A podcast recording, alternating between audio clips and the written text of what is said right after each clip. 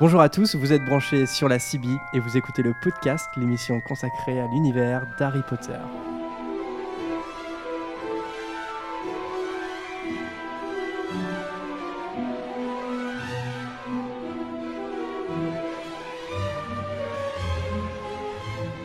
Bienvenue à tous dans ce 17e épisode du podcast. Je suis Jérémy, l'animateur de l'émission, comme d'habitude.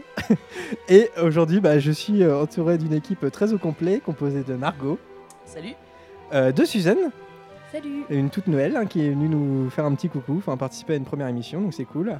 Euh, Prune, hein, vous la connaissez bien. Bonjour. De Camille qui est venue nous revoir Salut. Après euh, un voyage euh, à Hollywood. Ouais, J'ai vu The Wizarding World of Harry Potter. C'est super. ouais, c'est ça, c'est toi. Et euh, Lucas Salut. et euh, Vanessa.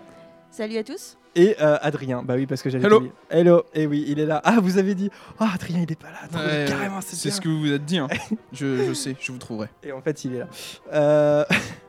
Alors aujourd'hui, c'est un épisode spécial sorti euh, du DVD Blu-ray des Animaux Fantastiques.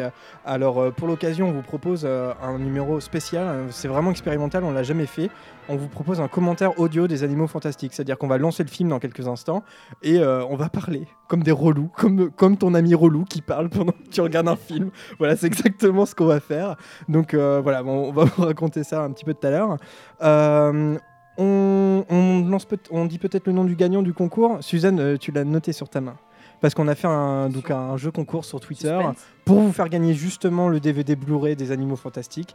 Et donc, roulement de tambour, qui a gagné Le grand gagnant est Nathan Barus. Nathan Barus. Félicitations. Félicitations. Donc, euh, envoie-nous un petit message ou sinon, bah, c'est nous qui, qui allons venir vers toi pour te demander ton adresse et puis on va t'envoyer ça. Voilà, c'est cadeau, c'est cadeau. Merci à tous les participants, vous avez été une cinquantaine à peu près. euh, J'ai pas les chiffres sous les yeux, mais voilà, euh, merci à tous. Et donc, euh, donc on, pas de courrier des auditeurs parce que ça va déjà une- être une longue émission. euh, le film dure plus de deux heures. Donc euh, voilà, donc pas de courrier des auditeurs, ça sera la semaine prochaine.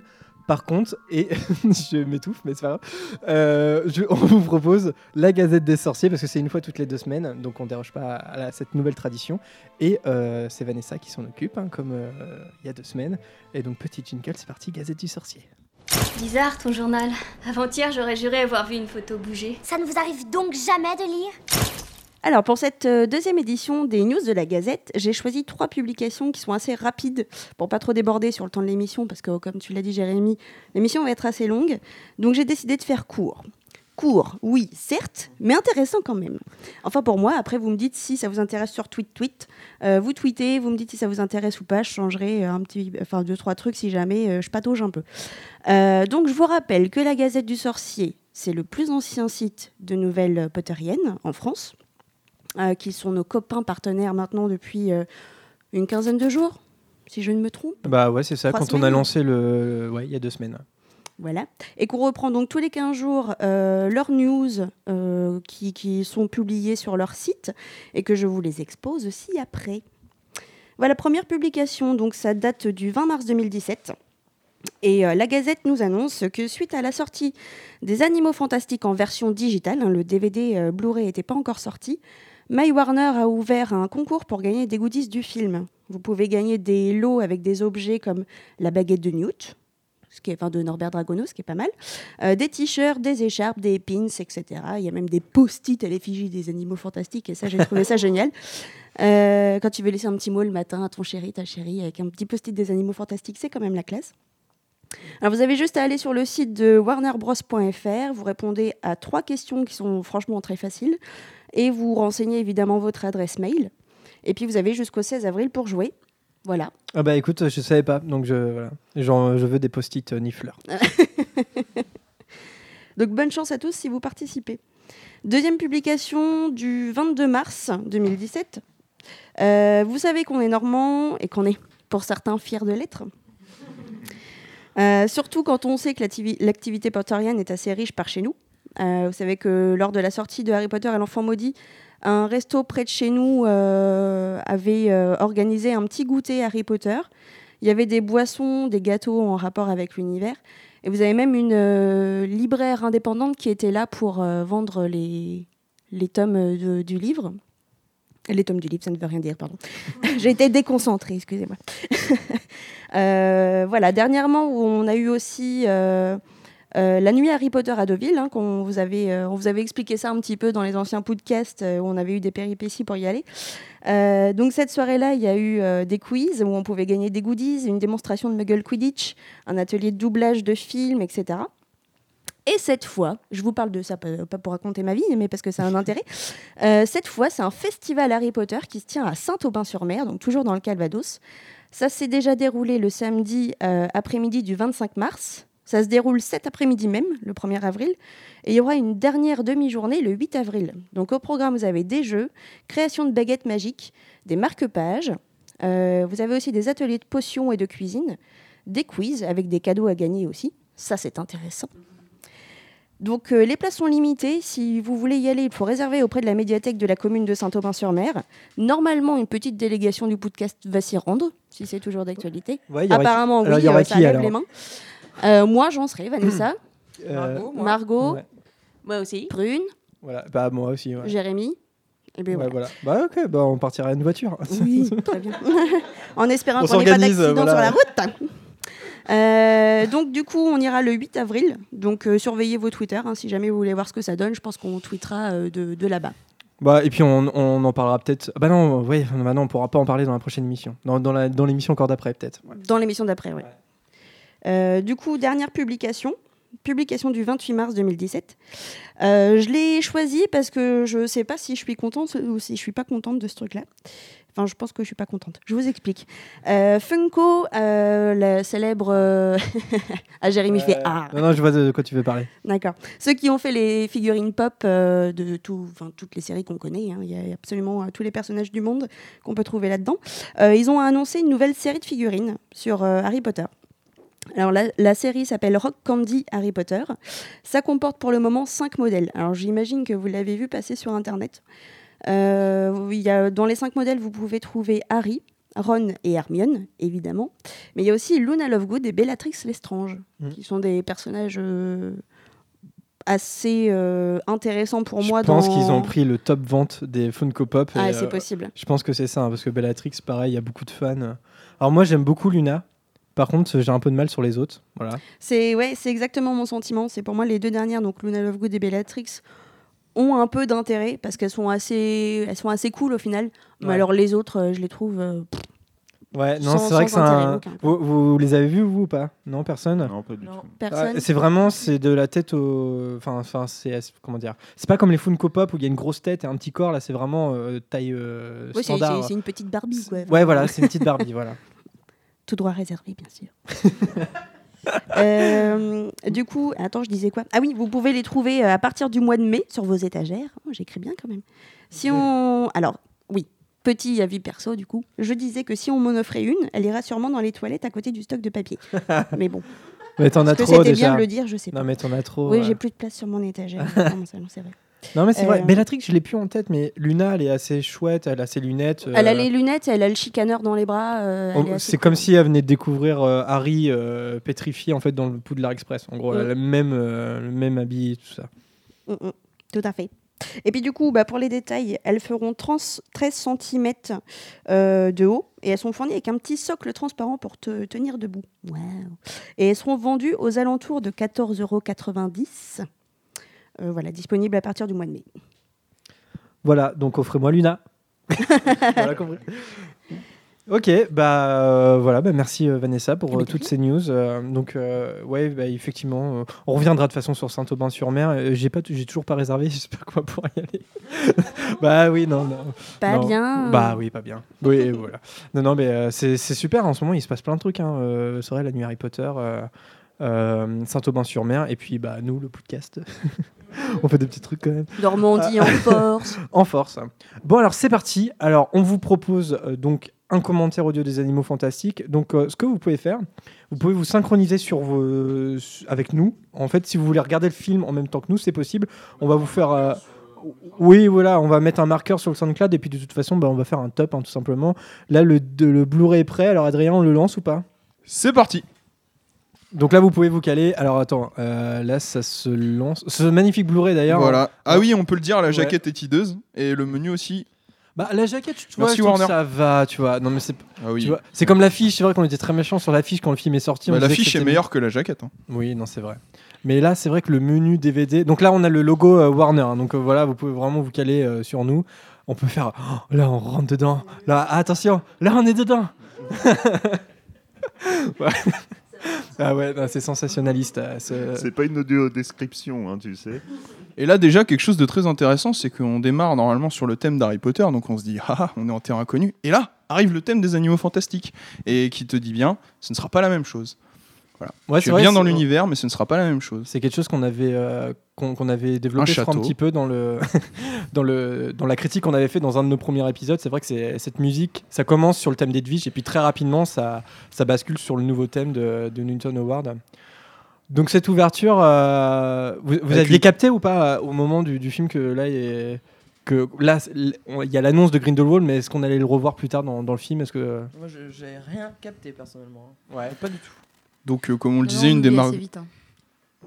Comme on le disait, une des marques de mise en scène de David Yates, qui utilise ça euh, dans les derniers films d'Harry Potter, c'est euh, résumer euh, toute une partie de l'intrigue par les journaux, et on passe à travers les journaux pour voir en fait euh, tout ce qui s'est passé, notamment sur Grindelwald, et un Johnny Depp à la coupe plus qu'approximative.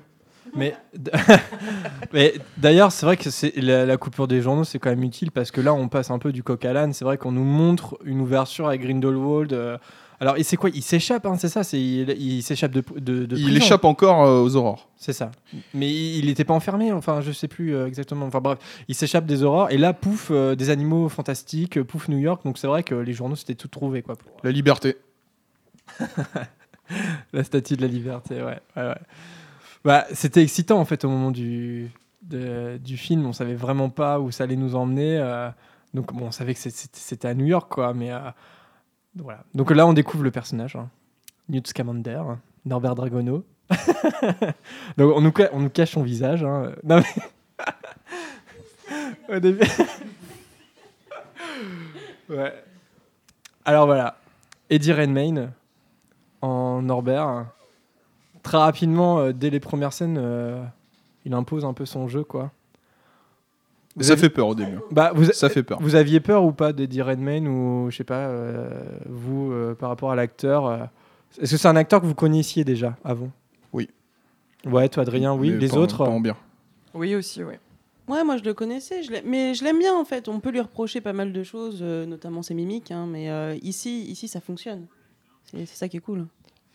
Ouais, euh, oui, euh, Suzanne. Ouais, moi je trouve que a- avant même de voir le film, je trouvais que c'était un choix de casting incroyable. Il a une tronche d'enfer, euh, bah, comme tous les autres. On, en, y reviendra plus tard, mais euh, des tronches qu'on connaissait pas. Il y a aucun acteur très très connu au final dans ce film, euh, Ouais. dans les quatre principaux. Donc, euh, Donc là, Ouais, contexte- c'est vrai, c'est vrai. Ouais. Contextualisation, hein, on est dans les années 20, du coup, euh, avec encore de l'immigration. euh, bah, le- la preuve étant que Norbert, lui, est, est britannique.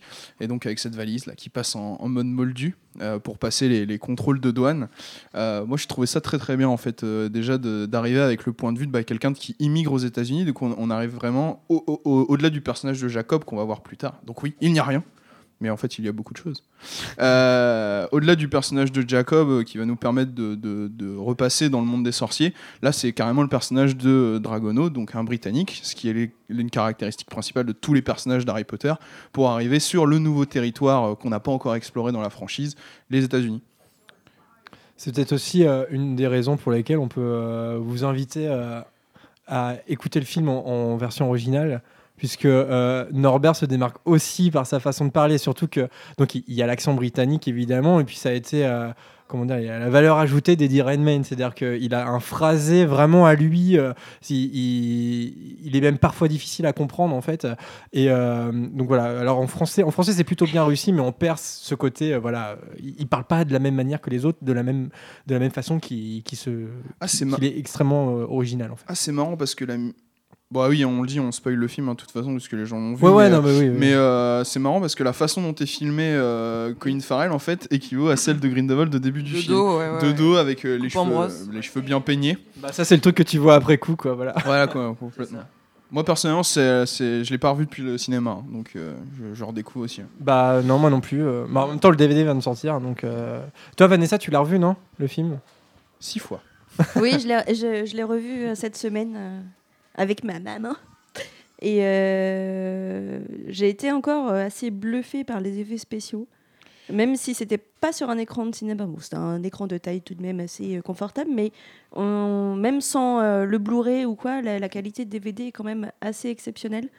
Et puis bah, on revoit forcément plein de détails qu'on n'avait pas vus au cinéma et on est là, ah ouais, c'est cool ça, j'avais pas vu la première fois. Ah, le voisin s'invite. Ouais, le voisin veut faire son commentaire audio Voilà. aussi. On va lui faire quelques commentaires aussi. Non, mais effectivement, c'est Tina. c'est c'est Qui toujours. mange un hot ouais. dog, cliché. Ouais, bah ouais, bah Tina. euh, et euh, comment dire Ouais, non, mais c'est vrai que c'est assez spécial de revoir le film euh, plusieurs euh, mois après, en fait. C'est-à-dire qu'on redécouvre forcément des choses. et puis, Jacob, ouais, valise. on dirait. Et puis, euh, euh, quand, on, quand on a vu le film pour la première fois au cinéma, on était tellement dedans, il y avait tellement d'attentes, tellement- en fait, qu'on était un peu excités, forcément qu'il y a des choses qui nous ont échappé. Donc là, de le revoir à tête reposée, euh, c'est assez bien. Même si, bon, dans le- là, on le commente en direct, donc euh, voilà, on est aussi actif, donc euh, il y a peut-être des choses qui vont Là, encore vous nous échapper. hein. Vous l'avez vu, on a fait connaissance avec euh, beaucoup de choses hein, très très vite. hein, dans, dans- le film a même pas 5, ou 10 minutes. Et on Il y a voit déjà- des- il y a les fidèles de. Salem, Jacob, Tina Goldstein, oui c'est ça, je me trompe pas, et, et l'Obscurus, enfin ce qu'on qu'on verra être l'Obscurus plus tard, qui a dépavé toute la rue. Et euh, c'est marrant, euh, juste euh, Vanessa, tu citais ça tout à l'heure sur les effets spéciaux, parce que c'est un, un film. C'est un ah oui, arrive le grand le grand chouchou de Vanessa et j'imagine d'autres. C'est qu'en fait les, les, films se font plus trop de cette manière-là, c'est-à-dire que là ce n'est pas tourné à New York, hein, c'est vraiment du studio et complété par des effets spéciaux derrière. Or aujourd'hui on a tendance à recourir au fond vert systématiquement. Là il y a vraiment vous pouvez être sûr que dans le, périmètre immédiat des acteurs, sur les 100-200 mètres, tout est en dur et tout est en vrai.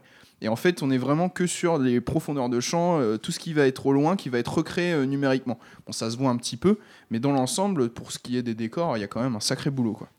Bah, c'est une grande réussite du film euh, pour moi, je, trouve. C'est que le mélange entre justement le vrai, ce qui a été construit, et les effets spéciaux, euh, le mélange est astucieux en fait. C'est-à-dire que euh, on s'en rend compte hein, euh, euh, avec euh, plusieurs autres blockbusters hollywoodiens, les effets spéciaux sont d'autant plus réussis quand ils se marient avec des- du vrai design, des choses, euh, des choses concrètes, des choses qui ont été construites pour de vrai. Et donc c'est vrai que là c'est plutôt bien fait, même si euh, encore une fois dans les arrière-plans on peut voir un petit, on, on- on remarque les incrustes, on sait ce qui est vrai, ce qui est pas vrai de temps en temps, ça, ça- ça se voit quoi. En sachant que quand je dis studio, ça, ça- c'est aussi des décors qui sont en plein air. Et, là- et là, euh, enfin, il y a un super livre qui s'appelle La valise des créatures. Je crois qu'on en avait déjà un petit peu parlé au podcast, mais où c'est décrit très précisément comment euh, ils ont construit les rues. Et pareil, en fait, ils ont construit des morceaux de rue qu'après ils ont réutilisé. C'est incroyable ce qu'ils ont fait. Euh, c'est dans les bonus, vous voyez ça. hein, Il y a un plan un petit peu où ils expliquent qu'en fait, euh, tu vas avoir le, le- le devant d'une rue qui va faire un décor et derrière, en fait, euh, l'autre versant de la rue euh, va, on va en faire un autre. C'est euh, c'est assez incroyable. Bon, le nifleur. hein. donc là, on est, à, on est, on est à la banque. hein. Donc euh, Jacob et Norbert viennent de s'échanger euh, voilà, leurs premiers mots. Et donc, on est au rendez-vous de Jacob face au banquier. Moment assez génial. Moi, je, je le revois. Ça fait plusieurs euh, semaines que j'ai pas vu, forcément. J'avais trouvé ça très drôle. Alors, il a, il a l'œuf qui, qui vibre dans sa poche. Et puis, il y a ce banquier hyper. Enfin, il n'y a pas du tout de. Il le regarde même pas dans les yeux, en fait. Il lève même pas les yeux. C'est vraiment. Un banquier. un banquier. Donc là, une très, très petite allusion, euh, voilà, très petite allusion à la, sou- à la Première Guerre mondiale que Jacob aurait fait. Du coup. D'ailleurs, il y a une... Alors, qui a vu les scènes coupées dans les bonus du- Vanessa, tu les as pas vues?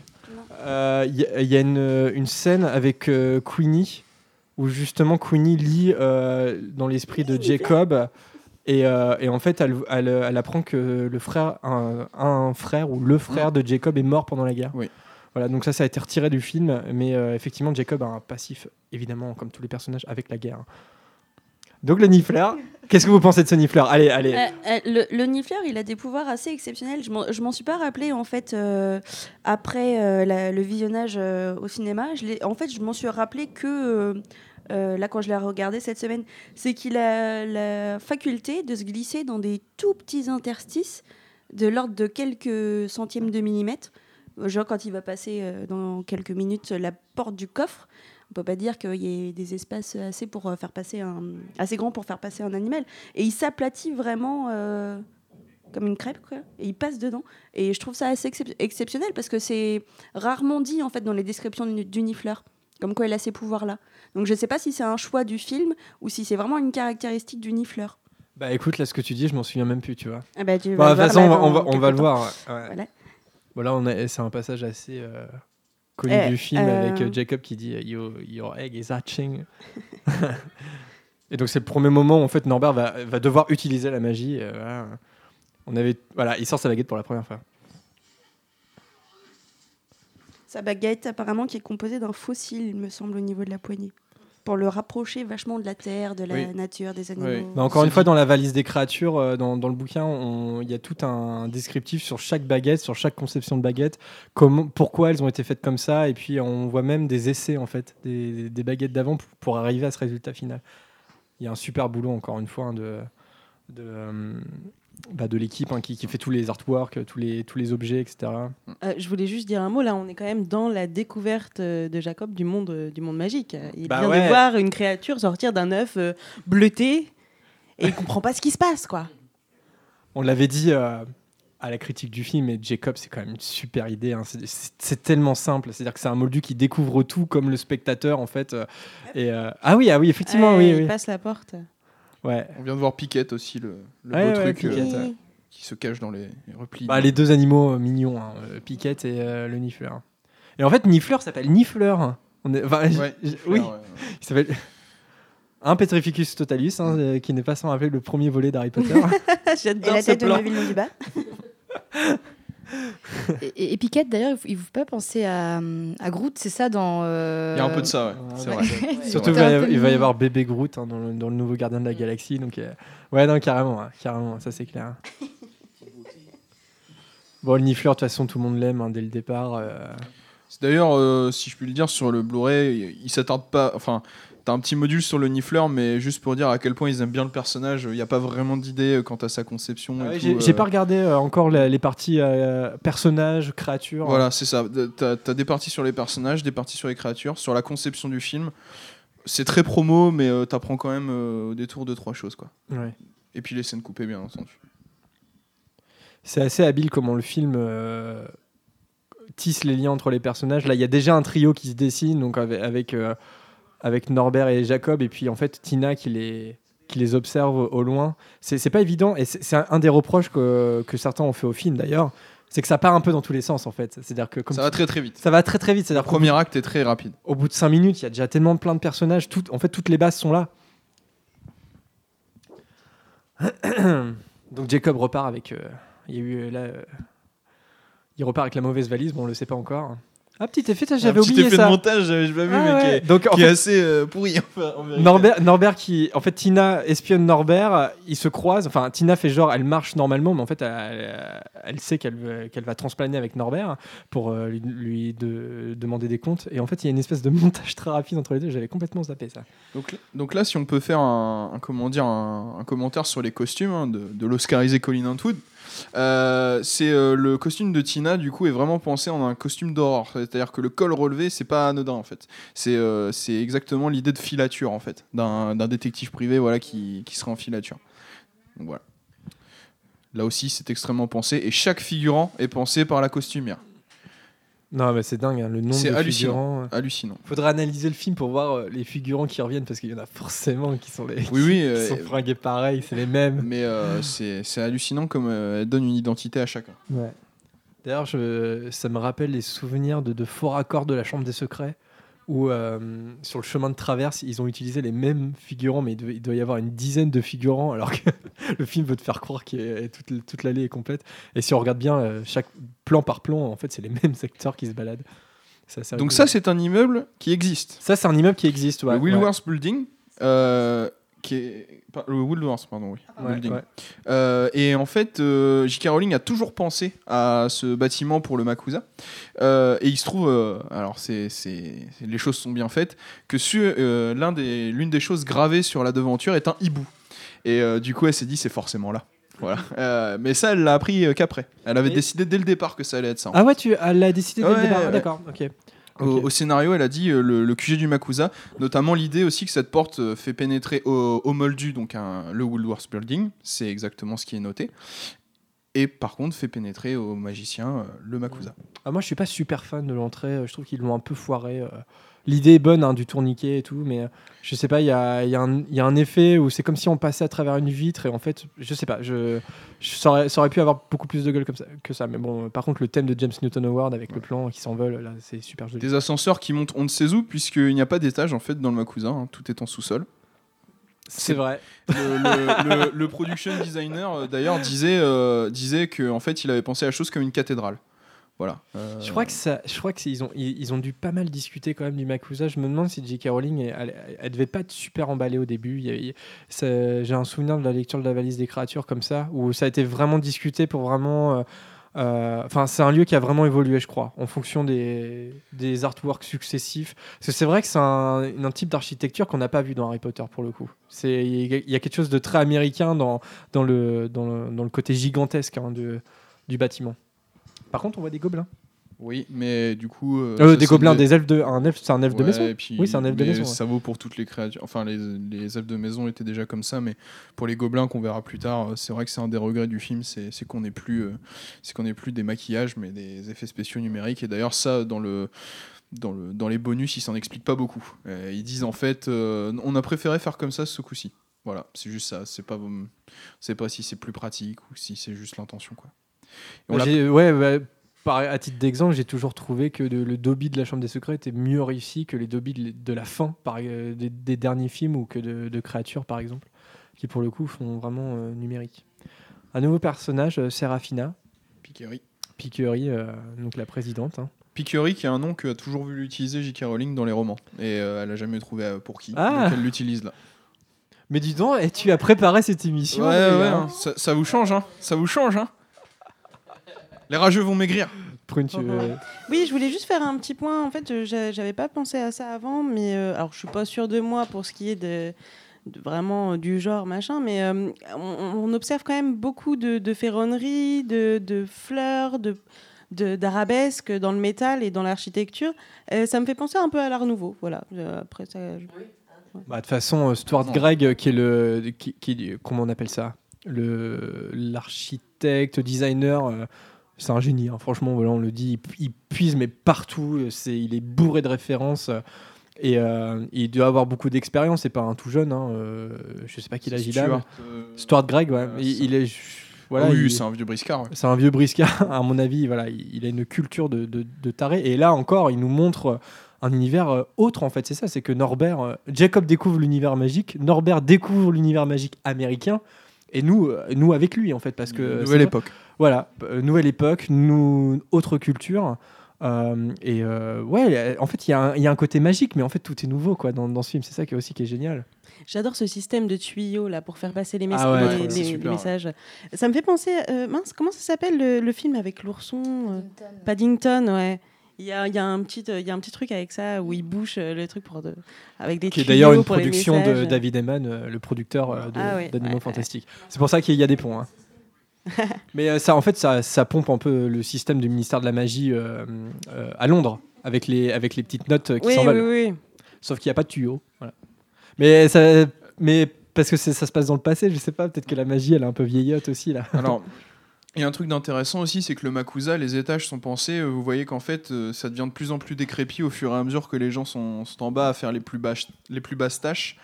Euh, D'ailleurs, on voit bien que le bureau est extrêmement vide et qu'il y a Queenie voilà, qui, travaille, euh, mais sinon que les machines à écrire tournent toutes seules. Donc, euh, au fur et à mesure, plus on descend, on voit bien que chez Queenie, c'est quand même un peu plus, un peu moins, comment dire, expansif que dans les étages un peu supérieurs. Puis c'est une idée qui est reprise à la fin dans le métro avec euh, cette fameuse allégorie hein, de Grindelwald à la fin qui va dire mais c'est notre place en tant que sorcier puisqu'on est supérieur aux humains pourquoi on est en, en dessous des, des, des, des moldus tu vois il y a- Alors- il y, a un truc comme ça vrai Alors là, si je puis me permettre, euh, il y a une scène coupée. Euh, Il y a une scène qui a été coupée et qui, pour moi, est une des scènes qui aurait peut-être eu sa place dans, dans la version du film. En fait, c'est une scène où on voit la, la fiancée de Jacob, qui s'appelle, je l'ai noté juste ici, Mildred. Mildred, et qui en fait la quitte parce que pour elle, en gros, si Jacob n'avait pas sa boulangerie, euh, elle le quittait euh, parce qu'elle en avait marre d'être pauvre, tout simplement. Donc ça contextualisait un petit peu plus Jacob. Maintenant, je pense qu'ils ont privilégié que Jacob soit une espèce de célibataire attaché à sa grand-mère et puis euh, voilà la, la relation avec Queenie. Je crois, que ça, je crois que ça suffit en fait. Je pense que c'est le choix qu'ils ont fait. Non, mais disons que c'était intéressant parce que bon, ça c'est dans les films, c'est- dans les films contemporains. Je trouve que c'est souvent très concentré sur ces personnages principaux et, et que ça évite toujours en fait de parler un peu bah, des, des habitants normaux de la rue et tout et de contextualiser là-dedans.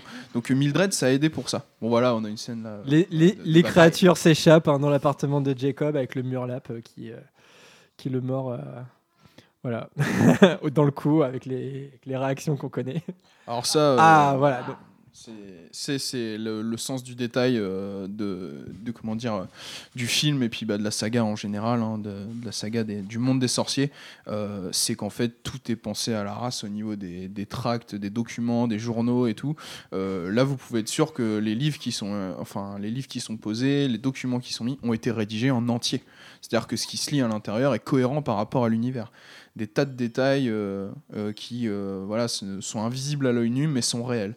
C'est d'ailleurs Ezra Miller qu'on voit là dans le rôle de Credence qui disait que dans les, dans les bureaux du Makusa, euh, et euh, on avait des, des tiroirs remplis de fausses gazettes du sorcier, de faux journaux. Euh, et les journaux, les articles sont rédigés. Voilà. C'est incroyable. Ouais, donc pour ceux qui regarderaient pas le film, là, on est en fait.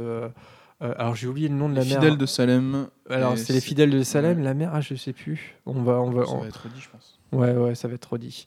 Donc on découvre un peu euh, leur, euh, leur technique, hein, euh, c'est- c'est-à-dire qu'ils accueillent les, les enfants euh, pauvres hein, du, du, du quartier, leur donnent la soupe et en même temps ils leur donnent des petits tracts hein, pour, pour les, les convaincre dans leur, dans leur combat contre les sorciers. Voilà, de, déjà, voilà.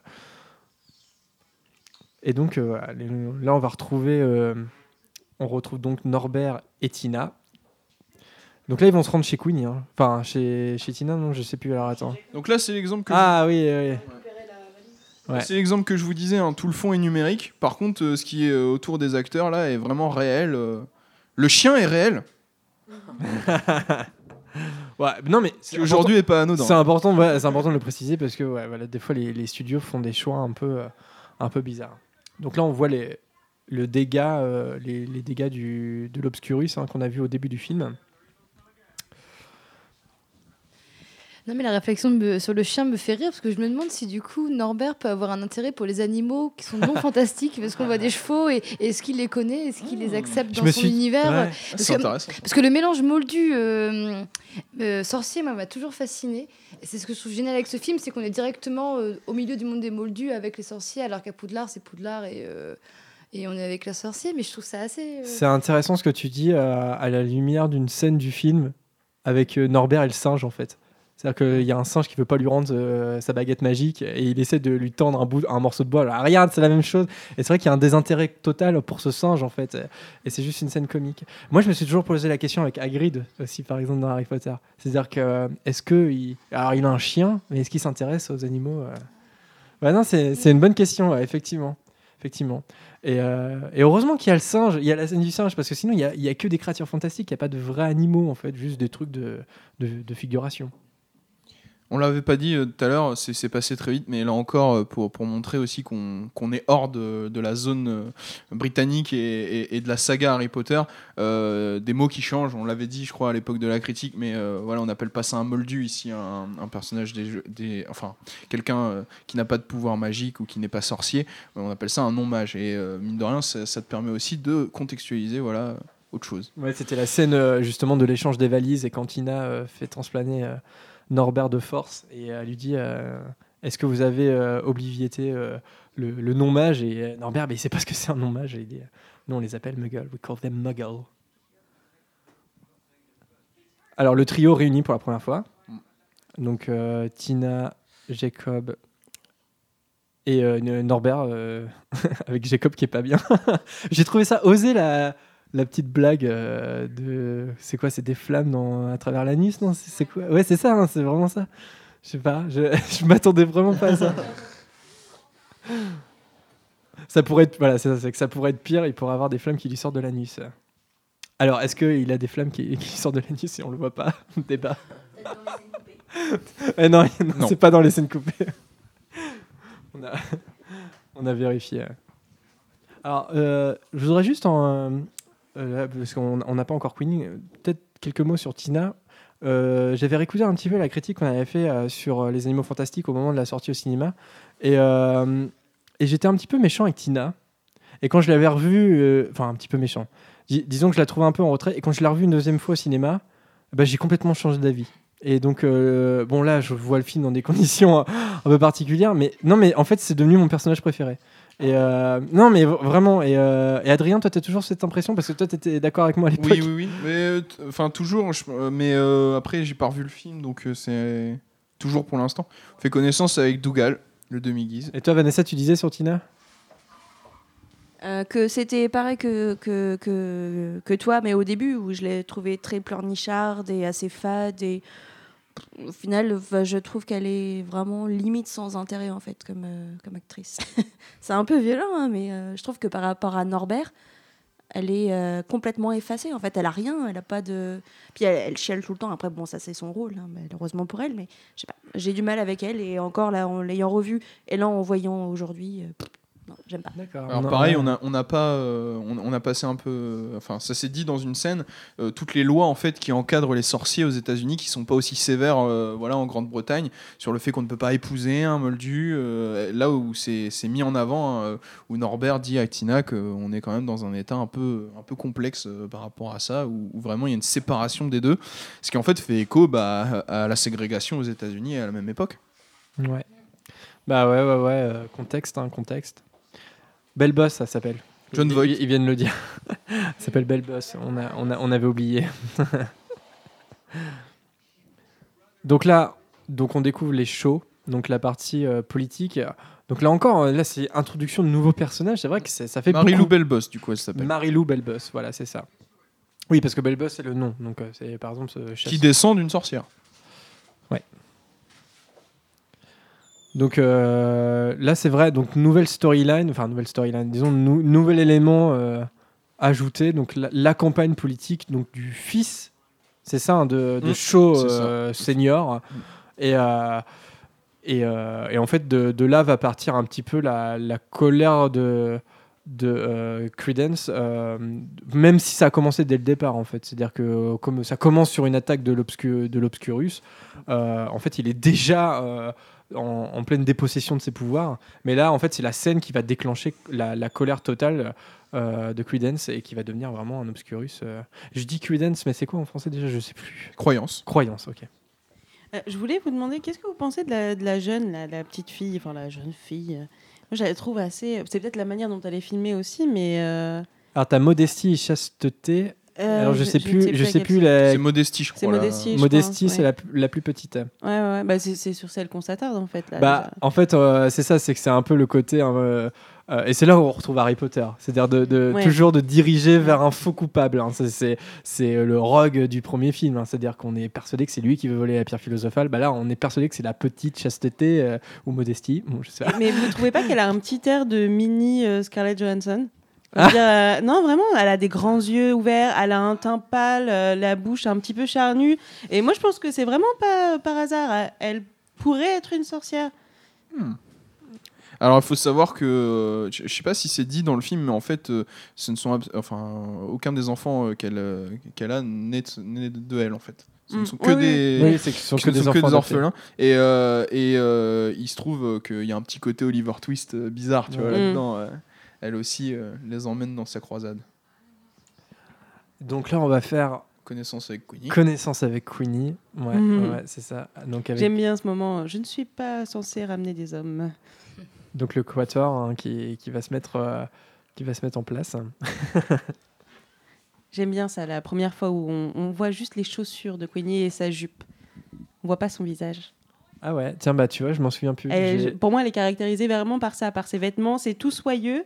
On voit juste une couleur un peu dorée comme ça. Bah c'est l'élégance, hein, de toute Ouais. façon, euh, ça c'est clair. Ouais.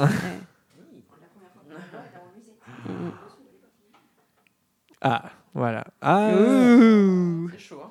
c'est vrai, ouais. ouais. Ça, ça fait penser un peu au terrier, hein, tous ces, ces objets de la vie Qui quotidienne qui s'animent ouais. par magie. euh, ouais. Même si, encore une fois, on est dans, un, dans, un, dans une toute autre architecture, dans un tout autre euh, aménagement. Là, on est dans un petit appartement, euh, je sais pas, qu'est-ce qu'on pourrait dire, classe moyenne. euh, ça reste petit, hein, parce que Ouais, ouais, ouais.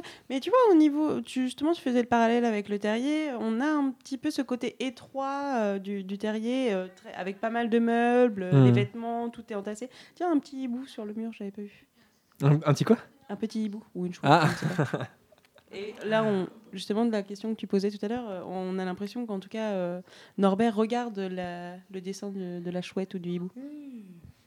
Bah, ce qui est intéressant, c'est que contrairement au terrier, si tu enlèves les objets qui s'animent, c'est un appartement assez classique en fait.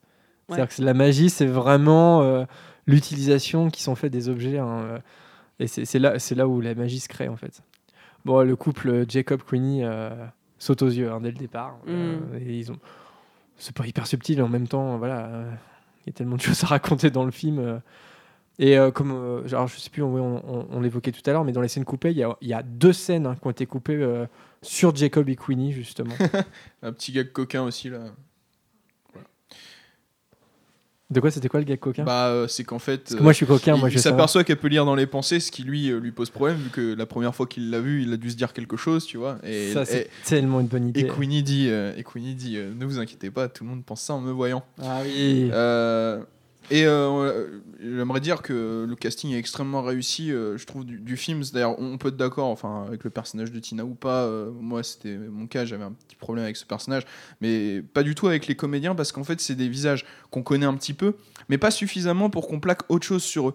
Ce qui fait que ça fait des visages vraiment frais dans, la franchise. Et, pour nous, ils sont des personnages avant d'être des acteurs jouant ces mêmes personnages. Qu'aujourd'hui, bah, des grandes stars comme Tom Cruise. Euh, tout ça, euh, euh, Et heureusement parce qu'il y a Colin Farrell dans le film quand même. Ouais. C'est ça, c'est que si jamais et puis il y a Johnny Depp, bon Johnny Depp, Mm. voilà. bon, a priori il y aura pas de Colin Farrell dans les Animaux Fantastiques 2, mais euh, ça sera du coup Johnny Depp sera l'acteur un peu euh, voilà qu'on connaît, euh, voilà le visage connu, même s'ils l'ont un petit peu travesti. La scène, alors j'arrive jamais à prononcer le cheaté, la nom, magie. la- le nom de cette pâtisserie. Comment ça s'appelle? Un strudel. Le strudel. Et vous pouvez trouver la recette euh, avec euh, une vidéo de notre ami euh, Gastronogeek. Oui, ouais, ouais. On vous évite à, à aller voir. Celle sur avec Squeezie, non? Non, c'est pas celle-là? Non, je sais plus. J'ai pas testé la recette, mais ça avait l'air très bon. Alors moi, j'avais envie de poser une question. C'est un, dessert, donc c'est un plat végétarien? Est-ce que vous- est-ce que c'est fait exprès selon vous? Non, je sais pas. Je me suis posé la question. Ils, ils- ils- ils mangent un dessert, tu vois. Ils mangent Ah, pas. le- oui, on avait, on avait euh, sur l'histoire de Norbert qui serait. C'est un film qui s'appelle Les Animaux Fantastiques. C'est vrai que ça la fout mal s'ils mangent des côtelettes, quoi. Je sais pas, il parlait de hot dog euh, juste avant. Enfin, d'évoquer Ah le fait ouais, de manger ah, des hot c'est vrai. dogs. Ouais, Tina euh, bouffe un hot dog. Ok. Donc on voit quand même de la viande. c'est vrai. Non, non, non, mais voilà, je me posais la question. C'est intéressant, ceci dit. euh. Ouais. Allez, des petites côtelettes d'hippogriffe, hein. servez-vous. je crois qu'il s'appelait Buck. ah, donc la relation entre euh, croyance Et Graves.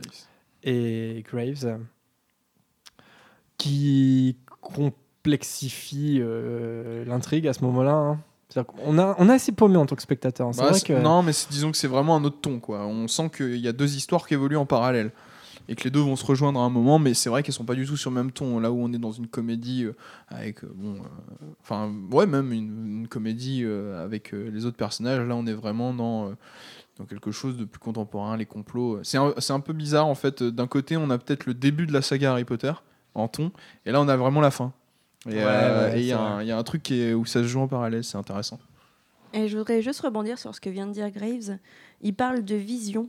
Euh, la- sa vision euh, lui a rapporté qu'un enfant euh, auprès de sa mère, là, de Belboss, avait d'immenses pouvoirs, etc. Donc, est-ce que ça veut dire que Grindelwald a un pouvoir de, voyant pour vous? Bah, forcément, ouais. Forcément, s'il dit ça, c'est qu'il il doit avoir le troisième œil d'une façon ou d'une autre, ouais. Alors après, après il se trompe. Oui, non, non, mais après, il dit bien que dans sa vision, il n'a pas vu l'enfant clairement. Il a juste vu Ouais. que c'était un enfant qui était dans l'entourage de, de Marilou. Ouais, Après, ouais. il a pas dit le, il sait pas lequel, il sait pas si c'est une fille euh, ou un garçon. euh. Mais il, dit, il dit bien qu'il a eu une vision.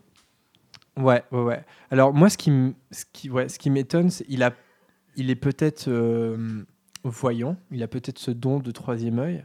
Par contre, lui, pour le coup, il est pas du tout Legilimens. Parce que un, un Legilimens, Voldemort, il capte direct que croyance, c'est le, c'est l'obscurus. Enfin, pour moi, c'est, ça fait pas de doute. Là, c'est quand même un peu bizarre que un- le plus grand sorcier, le plus grand mage noir de tous les temps, n'arrive pas à avoir dans croyance l'obs- l'obscuriel qu'il est. Ouais. Pourquoi euh, tu dis euh, il saurait exactement Parce que euh, Credence, il sait pas que c'est un Obscurus, il sait pas ce qui lui arrive.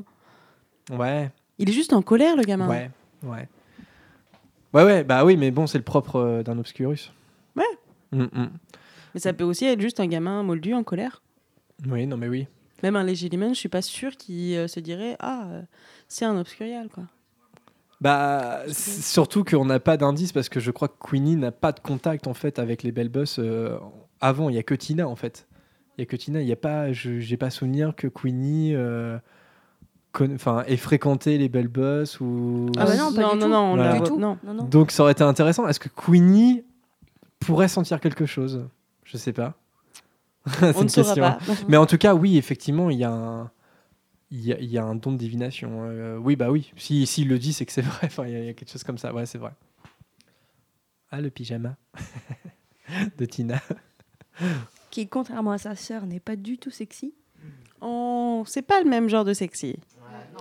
Bah, moi, je la trouve beaucoup plus sexy que, que Queenie, par exemple. Mais bon. Ok, t'as un problème. toi. Non, enfin, sexy, ça dépend. Les brunes, ça. Les brunes. Regarde ça comme elle est belle. Les brunes comptent pas pour des prunes.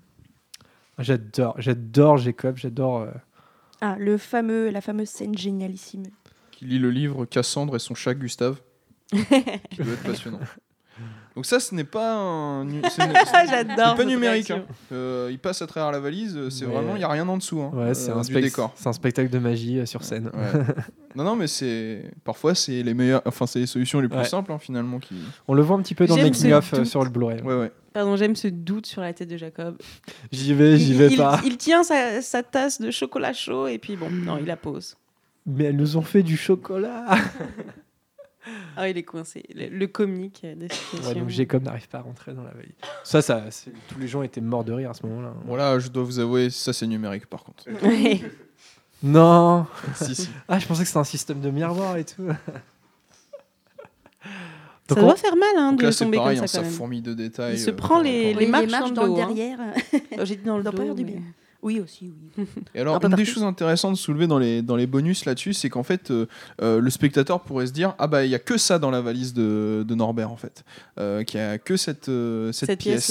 ouais. Euh, D'où le, le truc intéressant après de découvrir tout ce qu'il y a autour.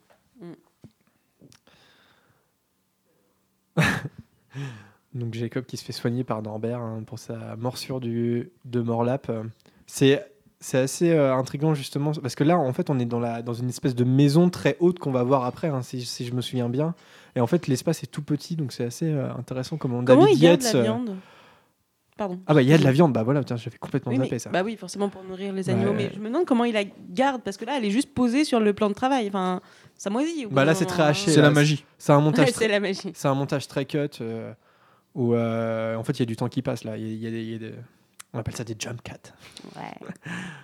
Ah, le démons et merveilles, C'était trop cool ça.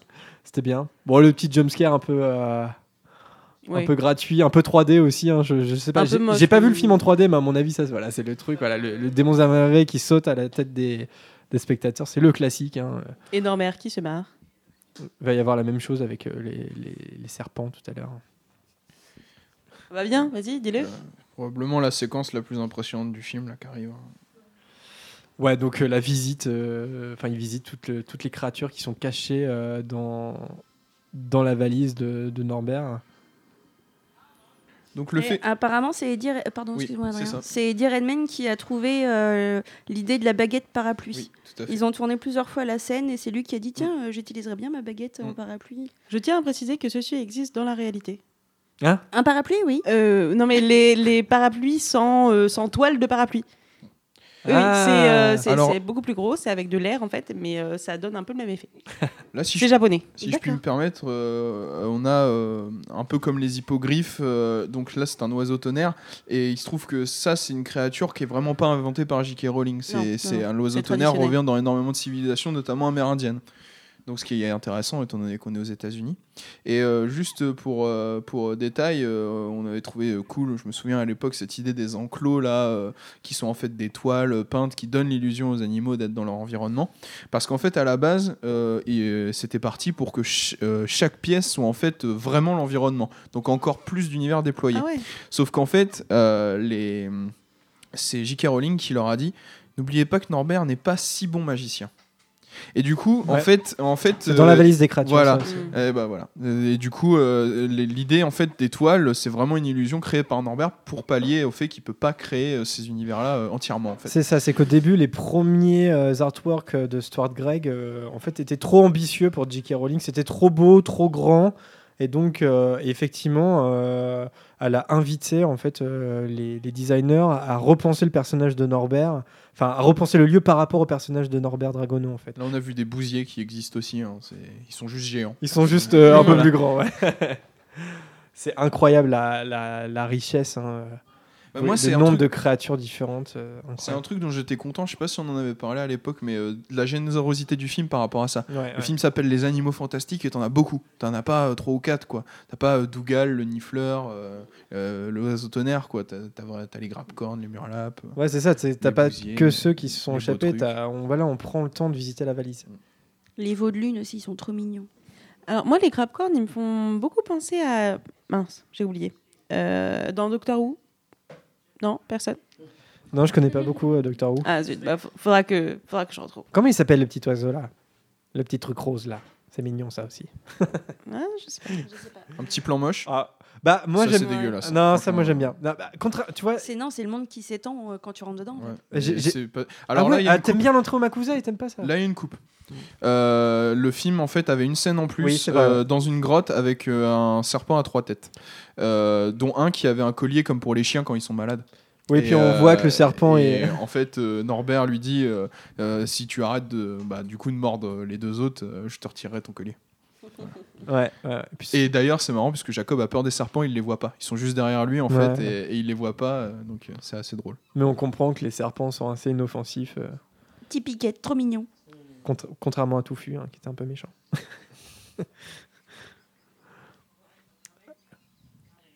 comment, il- comment ça s'appelle déjà les petits serpents Je me souviens plus. Okami. Les okami, voilà. Donc là, il voit Et ils pas qu'il il, il en manque un, euh, Norbert s'en rend pas compte. Mais il est pas, il est pas super bon comme maman hein, quand même. hein. Il en manque un. Il en manque un Norbert. là encore, c'est des toiles. C'est vrai que c'est assez culotté, je sais pas, j'ai pas d'autres mots. Euh, les toiles peintes en fait. C'est-à-dire que c'est comment dire, ça montre en fait ce- cette historique là de savoir que ils ont voulu faire un truc plus beau de base. Ça montre que c'était possible en fait. C'est-à-dire qu'il y aurait, il y aurait moyen de mettre plus d'argent et que ça soit plus spectaculaire. Et euh, c'est assez, voilà, euh, je salue en fait euh, ce, ce fait là que, que, en fait on voit que c'est artificiel et pour moi voilà c'est c'est là où encore une fois c'est un subtil mélange entre euh, le vrai et puis euh, les, euh, les effets spéciaux.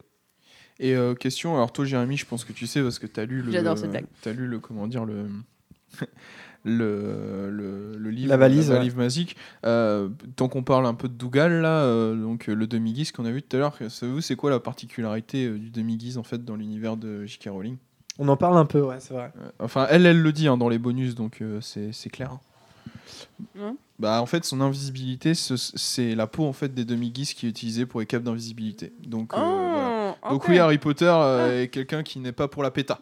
Hmm. Oui, mais euh, la Oui, mais- cape d'invisibilité, c'est une relique, donc Ouais, c'est ça. C'est pas la même. C'est pas la même c'est chose. pas un écran. Les de- capes d'invisibilité Oui. et dans les bonus, il est montré la cape celle d'Harry Potter. Donc, Ouais, euh, mais ouais, non, mais en fait, les capes d'invisibilité avec de, de l'écran de Demigis sont moins euh, performantes que celles Ouais, d'Harry. elles, hein. elles deviennent opaques avec Ouais. le temps. euh. Donc euh, Harry, c'est le top du top. hein. Il n'y en a pas deux comme ça. hein. C'est une, c'est une relique de la mort. Ah oui, j'adore. Ils sont trop choux. Ah Et ça, ça s'appelle comment alors euh, Aucune idée. Aucune Mais c'est trop mignon. Des poulets Des poulets Les poulets magiques. Allez. En tout cas, le gros de derrière, Ah, hein, euh, qui ressemble à un lion, est clairement inspiré du, du mandracore. Ah oui. Alors, Bon, Le- la variation des teintes, de, de, de, de- de la photographie. De... Ça, c'est Euh, super. C'est trop Et- mignon les petits veaux de lune. J'ai dit n'importe quoi, c'est manticore, pas mandracore. Tant qu'on parlait du fait que le film est un peu fait à l'ancienne, euh, il y a un travail qu'on voit pas ici euh, donc euh, dans le film. C'est tout le travail des marionnettistes Ah oui. qui sont en fait présents sur le plateau au moment avec les acteurs pour, euh, pour que vraiment les acteurs puissent situer visuellement où sont les personnages. Et euh, c'est un travail qu'on voit qu'on voit qu'on voit pas en fait, hein, puisque là toutes les créatures sont numériques. Euh, mais c'est assez hallucinant euh, les structures qu'ils inventent, euh, notamment tout à l'heure quand on verra l'éruptif. Ils ont carrément fait le cadre de la taille de l'éruptif avec la tête et euh, avec euh, les mouvements. Ah, Et c'était une marionnette géante où il y avait deux, trois euh, comédiens Ouais, en dessous qui Trois- bougeaient. trois, voilà, c'est ça. euh, Parce que les pattes de derrière bougent moins vite que celles de devant, en fait. Donc du coup, tu avais celui de derrière qui marche un peu moins bien. Et, et surtout, euh, au-delà de l'incarnation euh, physique, euh, ils grognent, ils, ils reniflent. En fait, ils, ils font vraiment en sorte d'incarner l'éruptif pour Ouais, qu'il c'est y ait vraiment une matérialité euh, en face. Et même Piquette, le beau truc, a une marionnette. Ouais, ouais, ouais, ça c'est incroyable. Et elle est incroyable. hein. C'est tout petit, c'est Mhm. dirigé avec trois fils et. Enfin, je vous invite à regarder ça si vous avez, euh, si vous avez le, le DVD ou le Blu-ray, c'est vraiment intéressant. euh, Sur le DVD, ça y est pas. Là, ça- là, on voit vraiment bien les euh, donc au passage de Ah, l'obscurus, au passage de l'obscurus avec euh, ce, ce décor de montagne, on voit très bien l'étoile et c'est vraiment c'est une mise en abîme du studio de cinéma. hein. Complètement. Qu'on voit en fait le plafond du studio de cinéma.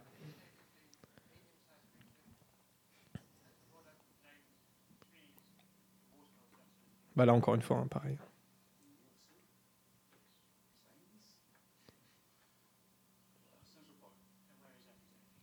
Ah tiens, on parlait de comment Jacob en tant que Moldu. Ouais, euh, ouais, j'étais en train d'y bah, penser. voilà. euh. C'est-à-dire que ça apparaît une- comme une évidence pour Jacob en, en tant que New-Yorkais que, bah, effectivement, un habitat, euh, un habitat pour un animal, euh, Central Park, quoi. le gros truc euh, dans New York. Alors par contre, y a un- là du coup, il y a un petit, une petite incohérence. euh, c'est, euh, euh, on voit que l'atelier est plutôt bien rangé et tout. euh, or, quand les animaux se sont évadés, notamment un éruptif, je pense que ça a dû faire un peu de ramdam. C'est de la magie. Et, euh, Effectivement, oui. je veux bien, je veux bien qu'on justifie tout, mais euh, on, arri- on arrive et tout. Non mais même comment ils font pour s'échapper en fait parce que si je comprends bien pour sortir et rentrer c'est le plafond le- de la petite cabane alors tiens c'est assez illogique. Non il y a forcément vous voyez, bah, il- c'est magique dans les proportions en fait. Donc on revient sur euh, sur croyance et donc il va se faire euh, sauvagement euh, punir par sa mère euh, par Marie-Lou parce qu'il rentre tard. C'est assez violent hein, quand même, hein. c'est hyper sombre. C'est vrai que je suis d'accord, c'est-à-dire que là on n'est pas du tout dans les premiers Harry Potter, on est vraiment sur ce qui se passe à la fin. quoi. C'est-à-dire euh, cette mère euh, qui va, qui va frapper avec sa ceinture euh, son fils adoptif parce qu'il rentre tard, c'est d'une c'est d'une violence. Moi je, je suis quand même, euh, quand je revois le film, je me dis mais comment j'ai fait pour pas capter que c'était lui, euh, l'Obscurus quoi? Non, mais moi, la C'est première tellement violence, évident. La première violence, c'est au, au début où on, on les introduit, en tout cas dans leur, dans leur maison, avec la jeune euh, Chastité, justement, où elle est là comme elle, elle, elle chante une comptine. La, sorci- la première sorcière s'est noyée. on l'a mis au bûcher, je sais plus. Moi, ça m'a un petit peu. euh. Ouais, c'est c'est pas évident, je trouve. Les enfants Dans quelques sur années. King Kong sera sur ce lac avec. euh, Ouais, c'est vrai, c'est vrai. Ah, c'est beau là, l'effet aussi. euh. Donc euh, l'éruptif sous la l'éruptif neige. est un animal euh, marin? Bah oui, oui, oui, il- a priori il peut respirer sous l'eau. hein. Il est trop fort cet éruptif. hein. C'est pas toi, euh, Lucas, qui disait que tu étais content de voir un, éruptif? Euh, si, si, moi j'adore ce film parce que justement on, voit plein de choses qu'on qu'on voyait pas forcément, qui étaient juste mentionnées euh, dans, la saga euh, Harry Potter. Et voilà, non seulement là, ils sont plus mentionnés, mais voilà, on les explique, on les montre. J'adore ça, effectivement, l'éruptif que, je n'imaginais pas du tout comme ça, moi. Bah, ouais, j'ai adoré voir l'éruptif. Ouais, il y a une corne d'éruptif. euh, on en avait parlé dans l'émission de Luna, puisqu'il y en a une chez les Lovegood en fait, hein, et qui fait euh, exploser euh, la maison lorsqu'elle est touchée par un sort. Et Xenophilus Lovegood est persuadé que c'est une corde de ronflac, de ronflac cornu, mais non, c'était bien une corne d'éruptif. D'ailleurs, ça montre, hein, je sais pas, qu'il y, a, aussi du braconnage hein, chez les sorciers. Tout ça, tous les décors que vous voyez, c'est 15 semaines de travail. Ce qui est à la fois très long, comme dit comme ça, et en fait extrêmement court. Mais là, encore une fois, c'est-à-dire qu'il y a, y y les boutiques qu'on voit. Donc là, c'est des trucs aménageables. En fait, il les bouge. Et puis, il y a tout le fond quand, quand on a des plans larges. Là, et forcément, la profondeur de champ est, nu- est numérique. La scène avec le nifleur, voilà. le truc, euh, peut-être la scène la plus euh, connue du film hein, maintenant. euh, ça, c'est clair.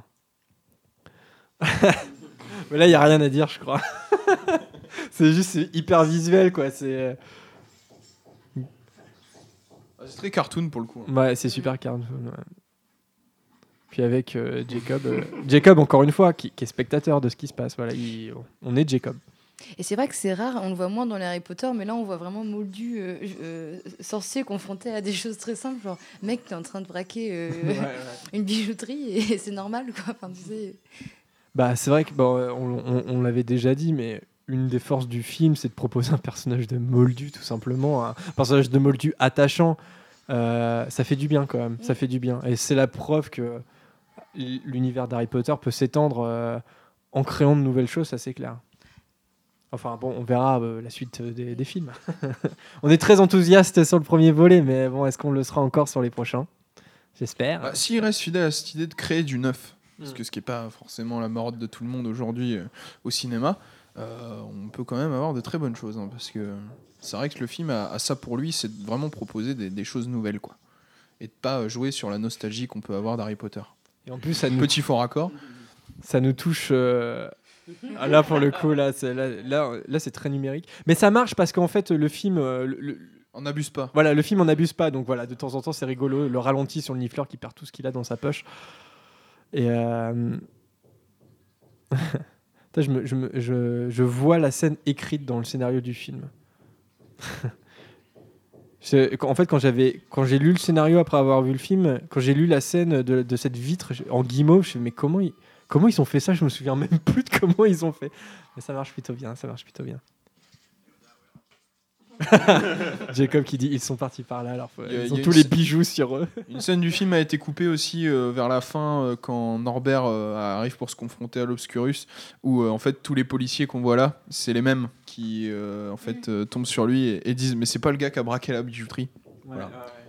Oui, c'est le moment où il transplane euh, justement devant. euh, Donc le lion n'est pas vrai. Et ça j'en suis déçu. Ouais, bah, pff, ouais, ouais, ouais. Il est plutôt bien fait, hein, ça va. Oui, j'allais dire à quoi vous voyez ça?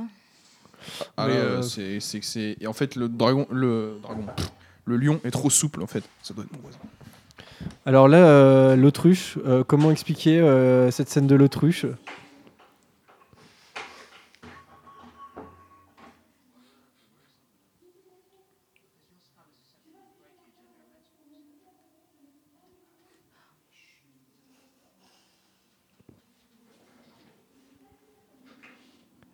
Alors, on va arriver à Central Park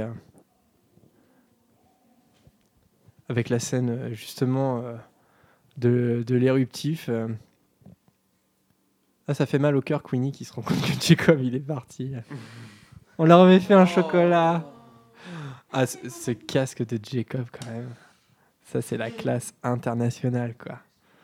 Et je voudrais pas dire, mais c'est un super cosplay. hein. Si vous voulez gagner un concours de cosplay, vous faites Jacob avec son attirail euh, pour se protéger de, de l'éruptif, et là, ça fonctionne, quoi.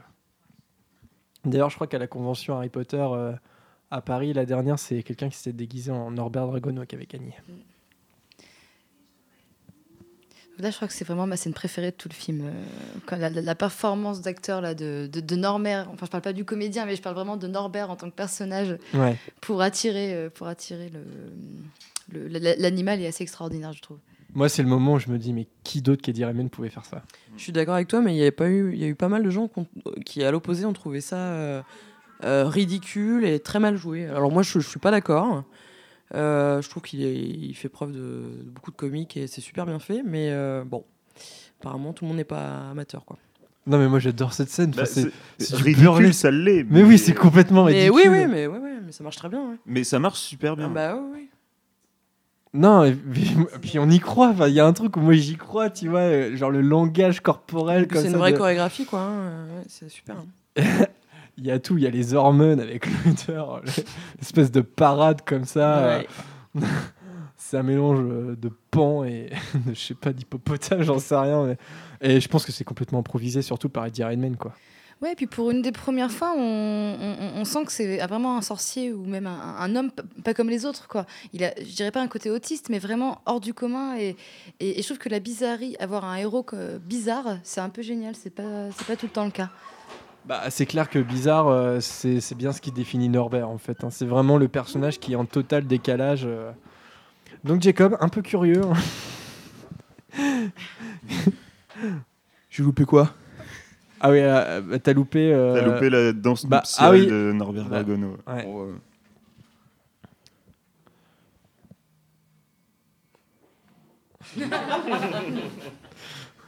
Moment l'éruptif. Coquine. Ça veut, ça veut dire quoi ce, ce regard de l'éruptif? Genre je vais te bouffer. euh, coquine, je sais pas. c'est une scène d'action, on peut le dire. Mm. Euh, clairement, c'est mis là parce qu'il faut, une- il faut des scènes d'action. hein. Euh, faut que ça bouge un petit peu, quoi. Mais ce qui est bien, c'est que voilà, c'est pas, ça, ça n'obéit pas euh, à des enjeux euh, voilà, extrêmement spectaculaires non, enfin, non plus. C'est-à-dire Mm. que ça bouge, mais on est un peu dans la même dynamique que le Nifleur en fait. C'est peut-être là où je trouve que les décors sont, sont un petit peu moins réussis. Alors, je, je crois que c'est assez réaliste euh, malgré tout, puisque effectivement il y avait un, Ah Il oui, y avait- pour revenir sur la il question. y avait un zoo dans Central Park à l'époque. Mais euh, tu vois, genre les teintes euh, dans la nuit et tout, je trouve ça assez, euh, assez pauvre. Mais voilà. Ah oui, pour revenir sur la question des vrais faux animaux, en fait, quand, quand- je sais pas si tu y as répondu, Jérémy, mais en fait, tu le vois parce que les animaux sont plus souples dans la façon dont ils se déplacent à l'écran, en fait. Euh, c'est vrai qu'on est arrivé à un niveau maintenant qui permet, bah, le livre de la jungle, par exemple, c'est que des animaux euh, recréés numériquement, et c'est vrai que c'est assez bluffant de réalisme. Mais on a quand même toujours cette petite distance, et euh, en fait, le problème, c'est quand tu as des vrais animaux dedans.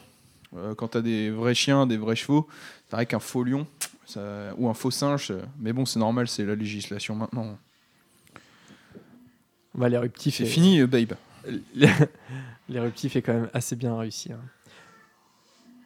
Et en plus, euh, plus c'est grand, plus c'est difficile à. à Ah, ça c'est réaliste. super, ça c'est génial comme plan.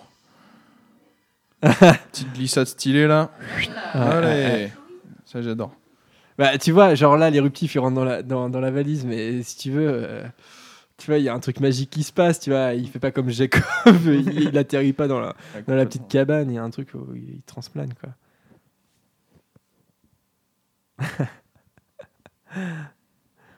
Donc, encore une fois, on répète le même schéma hein, Norbert et Jacob euh, complices, et puis euh, Tina qui les observe, Tina qui les espionne, et qui va faire une petite bêtise en prenant la valise.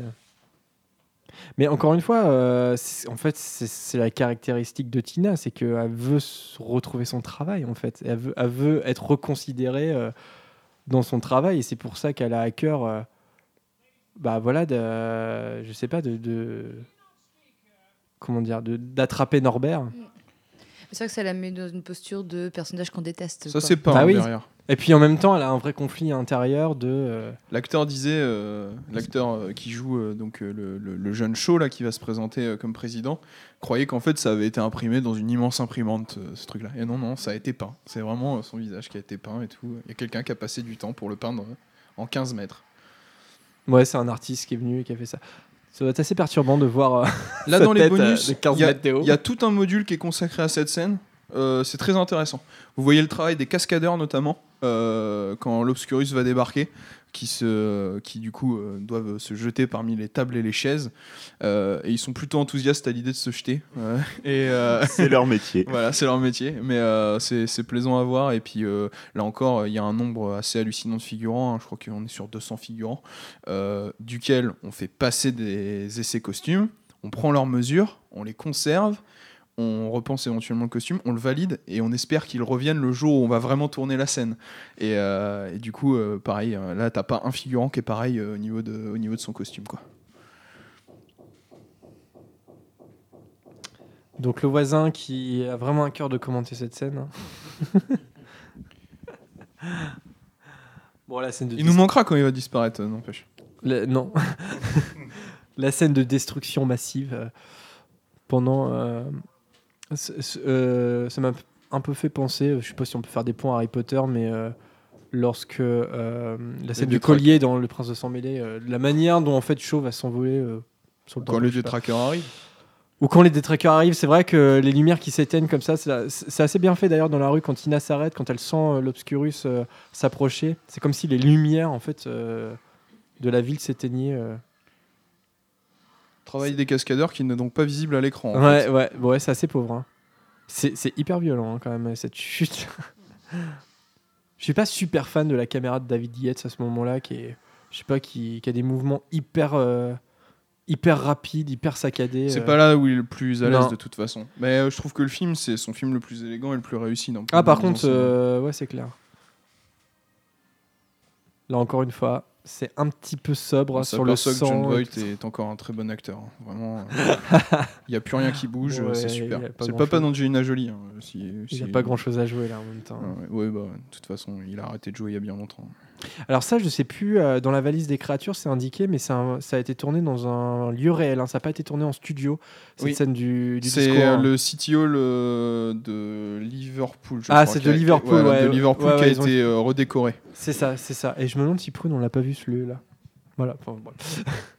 Donc ils ont vraiment, ils ont vraiment tourné ça. Bah, Donc là, pareil, ils tournent en Angleterre. hein. Les Nations Unies du monde des sorciers.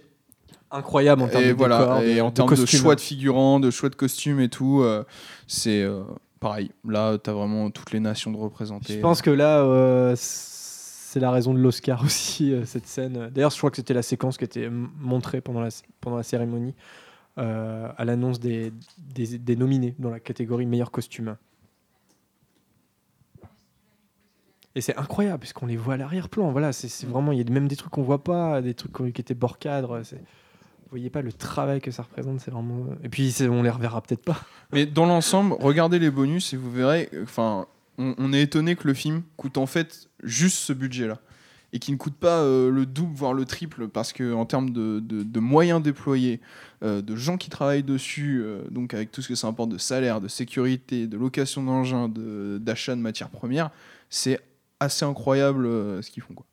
Et, et là, il y, a- quand même un truc assez injuste euh, de, de la part de la présidente du Makusa, c'est de venir engueuler euh, Tina de, en lui disant Vous venez le dire que maintenant, alors que vous savez qu'il est là depuis hier. Alors que finalement, c'est elle qui l'envoie chier quand euh, Tina vient lui dire que justement, elle a quelqu'un qui, a fait une bêtise. Quoi. Donc, Ah ouais, mais de toute façon, on en avait parlé, elle s'en sort plutôt bien, euh, Serafina, dans le film. hein. C'est-à-dire que c'est pas un bon personnage, hein, euh, très clairement. euh, elle est. euh, on peut le c'est dire, pas une- quelqu'un doit être foncièrement juste en fait. Comme Elle, tous les politiciens, non elle frôle avec la dictature quand même, hein, cette. euh, cette euh, alors on dit pas ministre, c'est présidente, cette présidente. Et, euh, et c'est d'ailleurs un aspect euh, qui est un peu évacué dans le film. Est-ce qu'il s'en garde sous le coude? J'en sais rien. Bon, après, il- le reste du. Enfin, la saga va voyager, donc on va pas rester euh, éternellement à New York. Mais euh, c'est quand même. euh, bon, le ministère de la magie dans Harry Potter est pas épargné, mais là, euh, c'est quand même. euh, ça ressemble à une dictature. hein, ça, franchement. attends. La vraie raison du voyage de Norbert, je me trompe pas, c'est en fait de ramener l'oiseau tonnerre Ouais. euh, là où il est. Ouais, donc Ouais. en fait, ça rejoint ce que je disais tout à l'heure sur, sur le fait. En que- Arizona, non, il doit le ramener, Bah je oui, crois. du coup que c'était un, c'était comment dire une, une créature euh, mythique, mais non ça, ça fait penser au le, le- le corps de, de Shaw euh, Junior, ça fait penser au corps de dans, dans les dans la dans les reliques de la mort au-dessus de la table des manches morts. C'est un peu le. Et là, dans la même Même position qu'Harry. Potter, a dénoncé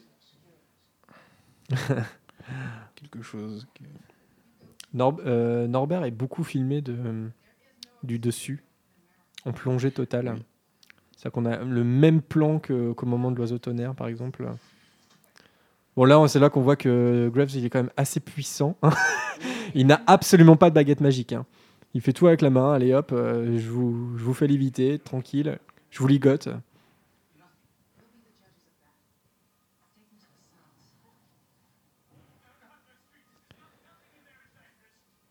Et, et là, on voit euh, Dragono qui s'inquiète plus pour ses créatures que pour lui-même, quand même. hein. C'est, il, il a vraiment ce côté un peu, un peu misanthrope euh, qui, est, bah, qui est très bon, en fait, dans, pour son personnage. Et des représentants sorciers qui vraiment sont très sages. C'est-à-dire, euh, on ne dit rien, on ne dit absolument rien. pendant ce qui se passe. Donc, euh, bon. En même temps, c'est assez réaliste. euh, C'est-à-dire que. Non, mais en fait, euh, le problème, c'est l'obscurus, et puis il faut trouver un coupable. Il y a les animaux, elle les bouffe. euh, c'est c'est- c'est en ça que c'est. euh, moi, j'ai beaucoup dans. Je la trouve assez- très antipathique, cette Serafina, et Et euh, je trouve que le film, euh, pas très clair euh, là-dessus. mais Enfin, bon, c'est surtout sur la fin. Et puis sur l'actrice qu'ils ont choisi aussi. L'actrice, elle, a un visage sympathique. mais bon, c'est l'ambiguïté aussi. hein. Alors là, Norbert raconte euh, du coup comment il a capturé le, premier Obscurus euh, qu'on a vu dans la valise euh, de, Norbert. En fait, il raconte ce qu'est un Obscurus en fait à Tina. Et donc Obscurus, bah, qui est un- une notion qu'on n'avait pas dans les Harry Potter, mais l'avait-on vraiment pas Bon, je sais pas, on peut en parler un petit peu, je sais pas, parce qu'il parle de ça. euh, Bon, ça, pff, on est à peu près sûr maintenant que euh, Ariana, donc la sœur de, de Dumbledore, qui est morte, donc on l'apprend euh, dans, dans le dernier Harry Potter, dans les reliques de la mort, ça serait bien un Obscurus, non? Je sais pas. hein. Qu'est-ce que vous en pensez de cette théorie? On en avait un petit peu parlé, mais bon, euh, peut-être y revenir. Vous y croyez, vous, ou pas? Bah, moi, je pense que c'est probable, ouais. Moi, je pense que c'est c'est surtout vrai. Après, bon, euh, ça aura pas beaucoup de- d'impact dans, dans- dans les films, parce que Ariana est déjà morte. hein. C'est-à-dire qu'on verra pas Ariana vivante, si ce n'est dans des flashbacks. D'ailleurs, ça me fait penser qu'on verra Dumbledore dans, les, dans le deuxième Animaux Fantastique. Toujours pas d'annonce de casting, d'ailleurs. Ou alors j'ai raté quelque chose. Non, toujours pas. C'était pas dans la Gazette du Sorcier, Vanessa? Mais qui va jouer Dumbledore C'est incroyable. Et, je- et pareil sur le tournage du film, ça, ça commence quand cette histoire? On ne sait toujours pas. Le- je crois que le film est prévu pour 2019 de toute façon. Ça va être long cette histoire. En tout Ça cas, être c'est long. c'est sûr que même s'il se lance là, 2018, c'est c'est presque impossible. Hmm. Alors là, voilà un petit peu hein, le, le côté supercherie hein, qui est, euh, dont on parlait tout à l'heure d'Harry Potter, puisque Donc Scarjo, Ouais. Scarjo enfant. la petite, hein, euh, qu'on voilà, qui est le- la coupable, toute désignée hein, pour être l'Obscurus. En plus, elle, elle lance les tracks comme ça, euh, donc euh, on comprend très bien qu'elle n'est pas du tout dans la lutte de sa mère adoptive, et donc on se dit, bah, c'est une rébellion de cette petite. Et puis, elle correspond en fait à l'âge de, de l'Obscurus euh, qu'a capturé Norbert, donc tout, tout se joint. C'est, c'est Rogue dans le premier volet des- de la pierre philosophale. Et bien en fait, non, c'est évidemment une fausse piste. Mais est-ce que sincèrement vous, vous y avez cru euh, que, que ça pouvait être elle? Moi, Vous n'avez pas trouvé ça faux dès le début? Je sais pas, franchement, je te dis, j'étais tellement naïf devant ce film que je crois, je crois que j'y ai cru un peu, ouais. Moi, ou- moi non. Pour le coup, ouais, je, je me suis dit que ça collait pas. C'est- Ouais, bah en fait, euh, tu, tu- tu peux aussi. il y a croyance, c'est-à-dire. tu, tu te fais balader. ouais, Enfin voilà, on te met vraiment le doute en fait. Ouais, mais je trouve qu'ils nous prennent un peu comme si on, on redécouvrait Harry Potter. Alors ça que nous on connaissait bien l'univers, peut-être que pour Mm. les nouveaux spectateurs pas Ouais. spécialement, mais, mais moi j'étais là, mais ils vont encore nous faire le coup. Ouais, on nous a deux- déjà fait le coup, du coup. ouais, ouais. C'est un Donc, donc là, euh, une des 3-4 citations directes de l'univers d'Harry Potter, hein, euh, on a eu Poudlard, on a eu Moldu, on a eu euh, là Albus Dumbledore. On n'a pas grand chose de plus et on avait dit que c'était une des très bonnes choses hein, du film. Tu veux dire un truc, Lucas? Excuse-moi. Euh, oui, juste pour revenir sur le, faux coupable, là, euh, moi je, suis- très crédule quand je regarde euh, quand je regarde un film ou que je lis un bouquin et à chaque fois je mets les pieds dedans et j'y crois moi. hein. J'ai vraiment cru que, que la gamine allait. Surtout qu'en plus une enfant si jeune et si violente, ça peut, ça, aurait ça aurait donné quelque chose de beau, je pense. Ouais, la, scène qui se joue est assez importante, donc l'interrogatoire de Graves qu'on sait Là, avec oui, Grindelwald. en gros, Norbert Dragono vient de dire euh, un massacre pour le plus grand bien en soi. Et en fait, il est en train de parler à Grindelwald, euh, où c'était sa, sa- sa- son acc- sa phrase d'accroche avec Dumbledore pour le plus grand bien. Et il vient de dire qu'il n'était pas un fan de Grindelwald. Alors, j'ai pas suivi le début du dialogue, parce que j'écoutais Lucas. Mais... Non, mais je crois, en fait, il finit la phrase de Graves, en fait. Donc, est-ce qu'à ce moment-là, il a déjà deviné ou comment je ça pense se passe? pas qu'il te, je pense pas qu'il devine, non, je pense pas. Non, bah non, je pense pas. Pas à ce moment-là. Mais, euh, mais je, il comprend que Graves partage les, les mêmes idéaux que Grindelwald, tu vois. Il y a un truc Mm. comme ça, tu vois. C'est genre, euh, il finit sa phrase, oui, pour le plus grand bien. Bah moi, je suis pas de, je suis pas de cette philosophie-là, tu vois. Il y a quelque chose comme. Parce que c'est quand même particulier d'utiliser cette phrase-là Ouais. pour finir une phrase que quelqu'un vient de commencer Bah, et que c'est. Grindelwald. Enfin, c'est quand même, euh, t'as une chance sur un million, quoi. C'est un indice en fait, il glissait évidemment pour montrer que Graves, euh, bah, c'est Grindelwald.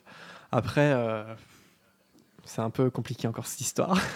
c'est vrai qu'en revoyant le film, j'ai pas envie que, que Graves soit Grindelwald et en même temps je le sais, tu vois, tout le monde le sait que c'est lui, mais c'est tellement un personnage qui est intéressant que, bah, en fait, non, c'est juste, c'est juste une coquille vide. C'est un peu dommage, mais bon, c'est c'est le but du jeu. On n'a pas parlé de la baguette de Queenie euh, sur la conception des baguettes qui, elle, est, est très très très polie en fait euh, et extrêmement simple comme baguette. Euh, Euh, Baguette de Tina.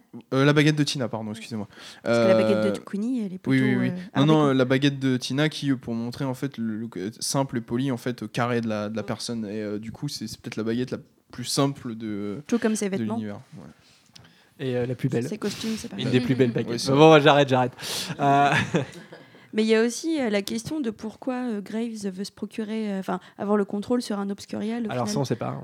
Euh, bah, en relisant le dialogue là, enfin avec Ouais. les sous-titres, ça serait sur peut-être pour révéler euh, l'existence des sorciers auprès des Moldus et du coup continuer ce qu'ils avaient fait, euh, ce qu'ils avaient commencé avec Dumbledore, c'est-à-dire asseoir leur autorité sur les Moldus. Bah, en fait, ouais, dans la philosophie de Grindelwald, c'est qu'un obscurus, c'est vraiment. euh, euh, comment dire C'est euh, horrible, en fait, qu'un sorcier. euh, Enfin. Comment J'arrive pas à trouver mes mots. Mais euh, ne puisse pas exprimer ses pouvoirs magiques, tu vois. Pour lui, c'est euh, c'est antithétique, vraiment, tu vois. C'est vraiment à cause des moldus que ça peut arriver, Ah. tu vois. Parce que les moldus contrôlent le monde. Les obscurus, ça devrait vraiment pas arriver dans la, dans, dans la philosophie de Grindelwald. Autant si on pouvait rapprocher Voldemort, euh, tu vois, d'une figure hitlérienne, c'est en fait Grindelwald, c'est plutôt Malcolm X pour les blacks en fait, parce que il a, il a des méthodes, si tu veux, qui sont dans l'idée justement de, faire en sorte que les sorciers ne vivent pas moins bien que les moldus et, euh, et puissent euh, voilà euh, aller librement, circuler librement et ne pas renfermer voilà tout ça en eux. Donc c'est vrai qu'il y a une il y a un- une figure en fait de, de leader contestataire, peut-être plus que de, dictateur que pour le côté de Voldemort. Là, on voit quand même le pouvoir euh, assez puissant de Queenie, hein, de- d'être Legilimens. C'est-à-dire qu'elle peut lire toutes vos pensées. Ça fait, euh, voilà, euh, ça vaut un peu. Bah, moi, c'est à partir de ce moment-là du, film que je me suis dit que c'était elle, la- l'héroïne badass Carrément. du film. quoi. C'est le moment où. ça, ça- voilà, c'est son moment à elle, hein, ça c'est clair. Puisqu'elle sent, elle sent que Tina et, et Norbert sont en danger. Je pense qu'elle sent surtout que Tina est en danger parce que c'est sa sœur. Alors là, coucou petit à big Fanny, up. euh, Fanny Carbonel, Voilà, qu'on vient de voir là. Voilà. Donc. euh, actrice française qui interprète la mère de Tina et Queenie. Ouais. C'est très, c'est très rapide, mais on, on la voit, on la voit bien. Donc là, on revit. Pourquoi voilà, on- Tina a perdu son poste? Voilà, pourquoi on... Ça fait penser un petit peu à la pancine, hein, encore une fois. hein, c'est ce- cette espèce de liquide dans lequel les glauque, sont projetés. Ouais, c'est une sorte de pancine, certes, mais pas très très gentil. Bah là, Une pour le coup, euh, c'est vrai que c'est quelque chose qu'on a, un type de décor qu'on n'avait jamais vu, euh, quelque chose de très froid. euh. Mais je pense que le principe c'est exactement le même, hein, parce que c'est la même. euh, Ouais, c'est la la, même subst- substance, ouais, elle ouais, envoie ouais, le souvenir, Ouais, ouais, ça va être à peu près. ouais. Piquette, très utile, Piquette. ça, c'est une nouveauté du film aussi, c'est que Norbert se bat avec ses créatures. euh, C'est trop bien ça. Ouais, ça c'est vraiment trop trop bien. Ah, attends, je te, je, te, c'est- je te disais le moment où Adrien ou Jacob euh, montre qu'il est moldu et que ça, lui, ça en fait une force. On l'a vu taper dans la porte là ou pas? Pas encore. Bah, voilà. Regarde. voilà, t'y arrives pas avec ta baguette et bah, boum. beau gosse. Beau gosse. Alors vous en pensez quoi dans ces effets spéciaux là? Je trouve ça super beau, moi, comme métaphore de la mort, Mm. enfin de la peine de mort. Je trouve ça assez, assez bluffant. Elle m'a un peu marqué cette, cette scène-là. Bah ouais ouais, ça fait peur. On a on a on a on n'a pas vu ça. On a encore jamais vu ça. Voilà. Ouais, non, on n'a jamais vu ça. Mais après tout, euh, moi, c'est exactement le, la façon dont j'imagine le, le liquide qu'on peut euh, mettre dans les veines euh, des gens Ouais. euh, quand on Ouais, les c'est méta- mort, c'est hein, métaphore hein, for- forcément. C'est le plan euh, total. Ouais. Euh, Ah ouais non c'est c'est assez angoissant. Même là sans le son. mm, mm. Ouais, ça monte autour d'elle, quoi. C'est c'est même pas. Elle, elle est pas en train de plonger dedans, ça, ça monte autour d'elle, ça l'avale complètement. Elle a Mm, mm. utilisé un démons et merveilles comme plateforme. Le ça, ra- euh, ça c'est. le raccord est pas super. Enfin, bon. Non, c'est- non, mais il y a deux trois trucs. J'ai Mais vu, c'est- les- c'est j'ai des vu trucs- passer deux trois trucs un peu. C'est des trucs, voilà, mais c'est ce qu'on reproche un peu à David Yes aussi. euh, c'est que ça reste films, son hein. film le plus beau, je pense. J'aime bien plus la musique. Mais n'empêche qu'il y a des petits moments, voilà, des petits moments d'incertitude. Alors là, pour le coup, je pense que cette scène est sur fond vert. Ouais. Ouais. je pense aussi parce qu'il y a tellement. Ouais, ouais, non, Parce c'est que même la colonnade la doit devant. Ouais, ouais, ouais, ça paraît pas réel. Bon, c'est là le moment où le film s'accélère un petit peu. hein. C'est là où on sent que le climax s'approche. On peut dire que c'est le climax un peu d'ailleurs. Le Quator, voilà. Qui est mis en place.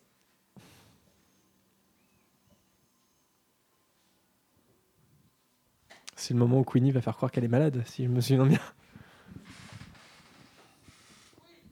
Je me demande aussi euh, qu'est-ce qu'ils ont construit en vrai dans ce hall et qu'est-ce qui est faux? Ah, le hall est vrai. hein. Tout le hall Euh, le- enfin, tout le hall, non, pas, les, pas euh, tout ce qui va monter, mais euh, ça, par exemple, tout ce qui est escalier, Ah ouais, tout ce qui est et tout derrière ce qui elle, va être le monument qu'on voit au milieu là, des, de Salem, en Ouais. fait, qui, qui voilà, re- retranscrit en fait la persécution des sorciers pendant Salem.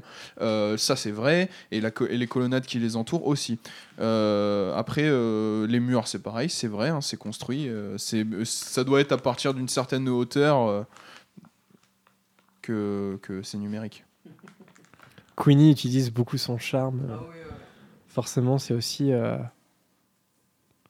son arme. Moi, je suis pas super fan de ces plans. Ça fait un peu Non. Sweeney Todd. Ça, euh, oui, complètement. ouais. Film Warner aussi. hein. Et euh, Ouais. c'est c'est vrai que c'est un peu. c'est- C'est moins dégueulasse, mais. C'est euh, le point de vue c'est subjectif de Graves qui transplane c'est en beaucoup fait. mieux fait que Sweeney Todd. Ouais, sinon Sweeney Todd, Après Sweeney Todd, il y avait un côté artifice assumé aussi. De toute façon, mais, ouais. mais c'est vrai que bon, c'est pour des plans GG. Alors que là, bon, on n'est pas dans la valise euh, de Norbert. Quoi. Surtout qu'ils se retrouvent toujours dans la même ruelle, tu vois, t'as pas besoin à chaque coup d'y retourner euh, par cette de cette manière, quoi. Alors, les fameuses reliques de la mort. hein. Du coup, moi, c'est à ce moment-là que j'ai compris que Graves était Grindelwald. Ah, T'avais pigé ça, toi? Ouais. Oh, oui, bah, avec, euh, avec les reliques, ouais. Ah bah tu peux pas dire, euh, tu peux pas dire, euh, je suis complètement euh, crédule devant Moi, des je pense films. encore que c'était un adepte et tout. ouais. Ouais, moi je pensais, euh, je, voilà, je pensais qu'ils partageaient la philosophie de Grindelwald, mais qu'ils en gardaient sous le coude et qu'on le verrait plus tard en fait. Et euh, surtout que bon, euh, il y avait cette arnaque de communication. on- Johnny Depp n'était pas crédité. dans le C'est film. marrant pour le film d'être sorti au, au moment où Trump allait être élu, tu sais, euh, il y a cette atmosphère, euh, il faut absolument qu'on sauve l'Amérique, tu vois, Save America from Witches et tout, Ouais, là, ouais. qu'on sauve l'Amérique. Make America Great, Great, again, Again. for the greater good. Ouais, c'est ça, c'est ça. Bah ouais. Ouais, Et Grindelwald. là, on a un quatuor. Voilà, on a un vrai quatuor euh, Ouais, là, dans, dans le film. Il est bien mis en place. Mm. Je crois que c'est là qu'il y a la scène coupée, non? Pas Euh, entre eux, un euh, petit peu euh, ça plus va être à l'issue de cette- Je crois que c'est quand l'Obscurus se déchaîne et euh, effectivement, euh, da- donc t'as Tina et Mm. Norbert qui partent et ensuite Queenie euh, qui hésite à emmener Jacob Mm. avec elle en fait. La photo est très belle. hein. C'est un directeur français d'ailleurs, hein, je crois. C'est Rousselot, non? C'est pas Philippe Rousselot? Euh, ouais, je crois. hein. Des, euh, ce qui est directeur photo de Tim Burton en général. Bah voilà, on en parlait de Swing Todd. je, sais pas si est c'est- je sais pas si c'est lui, mais euh, qui, qui a, qui a photographié les Swing Todd. Là, ils sont sur le toit du. Ils sont sur le toit, ils savent pas trop ce qu'ils vont faire d'ailleurs. ah, si, il y avait une scène coupée juste avant. On les voyait discuter, ils étaient dans New York. Ah oui, effectivement. Ouais, ouais, ouais. Donc euh, voilà. Après, bon, les scènes coupées, elles sont coupées aussi pour. euh, Moi, il n'y a pas de scène coupée vraiment où je me suis dit, tiens, euh, C'est dommage. c'est vraiment dommage. Bon, voilà. Je pense qu'elles ont été coupées. euh. Par contre, j'étais impressionné. Il y a une scène coupée dans la. Il y a deux scènes coupées dans la valise des créatures. Dans les la... effets spéciaux dans- sont terminés. Et les effets spéciaux sont terminés. Il y Ouais. en a une où les effets spéciaux sont terminés. C'est incroyable. C'est-à-dire l'argent jeté par les fenêtres, là, pour le coup. euh, Même si le film, encore une fois, n'a pas coûté super cher.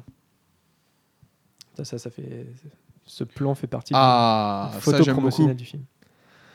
Ah, donc on va Un de mes décors préférés. je crois. Gna- Alors, Narlac, j'arrive- euh, je sais plus comment il s'appelle. Euh, Gnarla, quoi. Gnarlac, Narlac.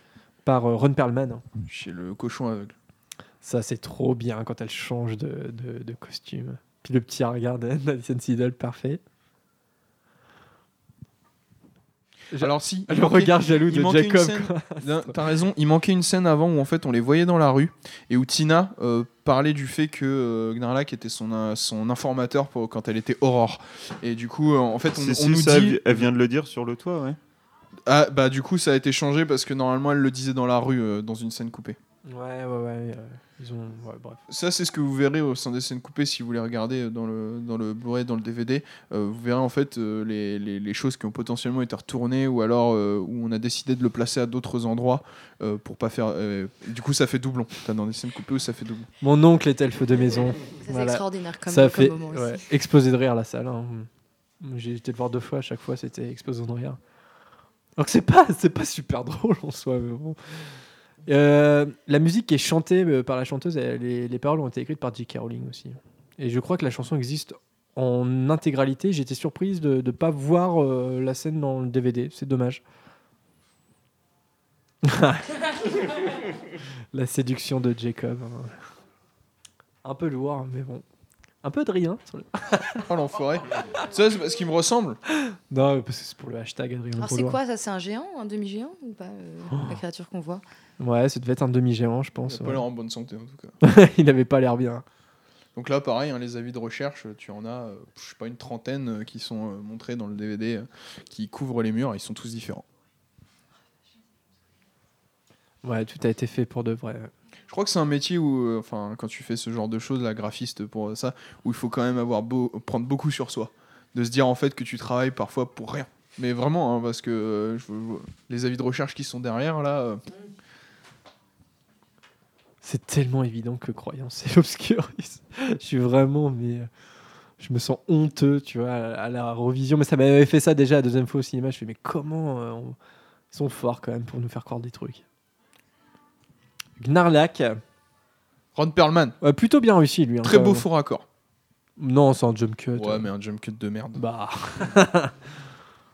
un jump cut de David Yates. On va le dire comme ça.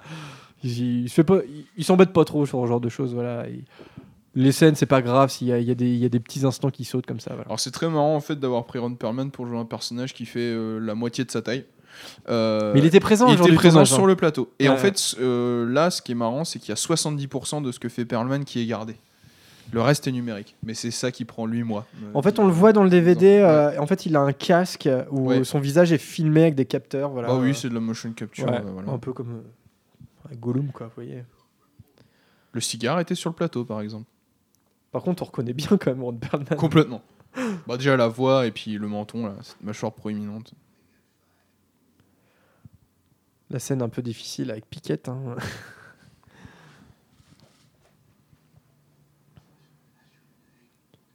Serpent cendre, c'est ça qu'il a dit? Un œuf de serpent cendre. Ça, on n'en parle pas dans Harry Potter, ou là, je me souviens pas. Des serpents cendres. Quelqu'un a reçu le ou a lu euh, le, le nouveau euh, Animaux Fantastiques avec les nouvelles créatures dedans encore? Non. Non. Bah, moi, je suis en attente de le recevoir parce qu'il est en rupture de stock complet. Il existe, il, il sera tradu- traduit en français, hein, mais, euh, mais là pour le moment, il est disponible qu'en anglais. On avait parlé dans la Gazette, je crois, Vanessa, euh, il y a deux, il y a deux semaines de ça. Donc il y a des nouvelles, il y a quelques nouvelles créatures. Il y a surtout une nouvelle préface écrite par euh, Norbert. J'ai senti mon cœur se déchirer. à ce- à ce Ah, ça c'est dur ça. hein. Surtout qu'encore une fois, il est question de d'orphelin, de tu vois, de comment on te retire à, à tes parents, comment on te force à. Tina, Tina et Queenie ont plus leurs parents. Tous les, les belles boss sont des orphelins. Enfin, il y a quelque chose encore comme ça qui traîne hein, et qui rappelle Harry Potter. hein. Donc cette scène-là, c'est vrai qu'elle est assez déchirante. euh. Mais quand on connaît J.K. Rowling, à mon avis, c'est voilà, c'est fait pour euh, c'est fait pour que ça fasse de l'effet. Tintintin. Le Makusa arrive. Ah, mais il est vraiment très méchant. Ça transplane à qui mieux mieux. Ça, c'est pas mal quand même. Il y, je la trouve très belle cette scène. il y a beaucoup de transplanage. euh, ça, c'est quand même cool parce que l'effet est super, super dans le film quand même. Là, moi, je me demande comment Jacob arrive à survivre dans cette scène. Jacob lui fout quand même un bon gros coup de poing à Gnarlak. hein. Ouais, ouais, ça fait du bien. Ça fait du bien. Alors, une des meilleures scènes du film quand même. Non, je sais pas. Donc le moment est vraiment très film. Tu parlais de film d'horreur au début avec euh, Mm. costume de Tina, c'est vraiment une scène d'horreur celle-ci. Et pour le coup, euh, pour le coup, euh, très très bien mise en scène par David Yates. Donc euh, Croyance trouve une fausse baguette dans, dans la chambre de sa petite sœur. Et donc là, ça y est, ben oui, en fait, c'est elle la sorcière. Et donc, euh, sa mère est prévenue. Enfin, elle, découvre, elle découvre le truc et donc elle va punir la petite sœur de façon totalement injuste. Et c'est là où ça va réveiller complètement le, l'obscurus qui est en croyance et c'est là où le suspense. euh, Enfin non, justement c'est là, c'est là où la scène est assez judicieuse parce qu'elle donne pas encore l'information à ce moment-là. Mais la façon dont c'est filmé, c'est voilà. Le bruit de cette baguette qui se brise. On a assez peu peu d'informations sur le, le background de, de Marilou quand même. C'est-à-dire ouais. Alors, euh, bah, c'est dit euh, voilà, dans, les, dans les bonus par rapport à elle, c'est qu'en fait, ils descendent d'une famille de sorciers persécutés. Et en fait, euh, ça, ça augure d'une chose, c'est-à-dire les sorciers qui ont coopéré avec les Moldus. C'est-à-dire ceux qui se sont liés à la société Moldus au moment de la chasse aux sorcières, notamment celle de Salem, et qui en fait euh, se sont tellement liés aux Moldus qu'ils ont refusé tout pouvoir magique et qu'ils ont dénoncé leurs confrères. Et donc, les belles bosses descendent de ça, en fait. Mhm. D'où le fait qu'elle, aujourd'hui, dans les années 20, euh, rassemble des orphelins pour, euh, pour euh, évangé- évangéliser le monde, on va dire. euh, voilà. Et du coup, Voilà, euh, je pensais à J.K. Rowling, euh, indirectement, je pense, de se venger de, de- des mecs qui brûlaient les livres Harry Potter pour satanisme euh, à, à l'époque. Ah bah là, il y a clairement une vengeance, ça c'est clair. Voilà, je, pense, je pensais à cette contre-plongée qui est, qui est une incroyable idée de David Yates. Voilà. Après, ce qui est intéressant, c'est qu'on a des, enfin, on a quand même euh, bon, une antagoniste là qui, qui a peur en fait surtout. Ouais. Et, Ouais, et comme la peur, c'est quand même assez central dans Harry Potter, euh, là d'avoir un personnage euh, foncièrement bon, bon, pas très sympathique, mais euh, mais qui a peur surtout. Et dont la mort ne ne nous soulage pas en fait. Voilà. Scène Ah, coupée, scène coupée intéressante hein, dans le dans le C'est vrai, dans le de- alors je j'attends de l'avoir en entier pour savoir ce qui a Oui, été coupé ouais, parce que le, le demi-guise qui tient euh, Jacob par la, par la jambe, je crois que c'est dans le film, hein, si je si je, je déconne pas. On va, on va voir, on va voir. entre Queen on va euh, entre. Queenie et, et Jacob. Ah ça, ça a été coupé, ça c'est sûr. Donc il y a encore. non, une- euh, euh, alors ça c'est dans le ça c'est dans le c'est dans le C'est dans la scène coupée, oui. c'est dans la scène coupée aussi. Ouais, ouais. Donc on va voir ce qui est, ce qui est, ce qui est retiré, c'est le moment où euh, je crois que le demi-guise, euh, comment dire, visualise que Norbert va lui jeter un sort, un truc comme ça. Oui. Ça, ça, c'est pas dans. Donc en fait, c'est c'est ce que j'expliquais, les moments doublons.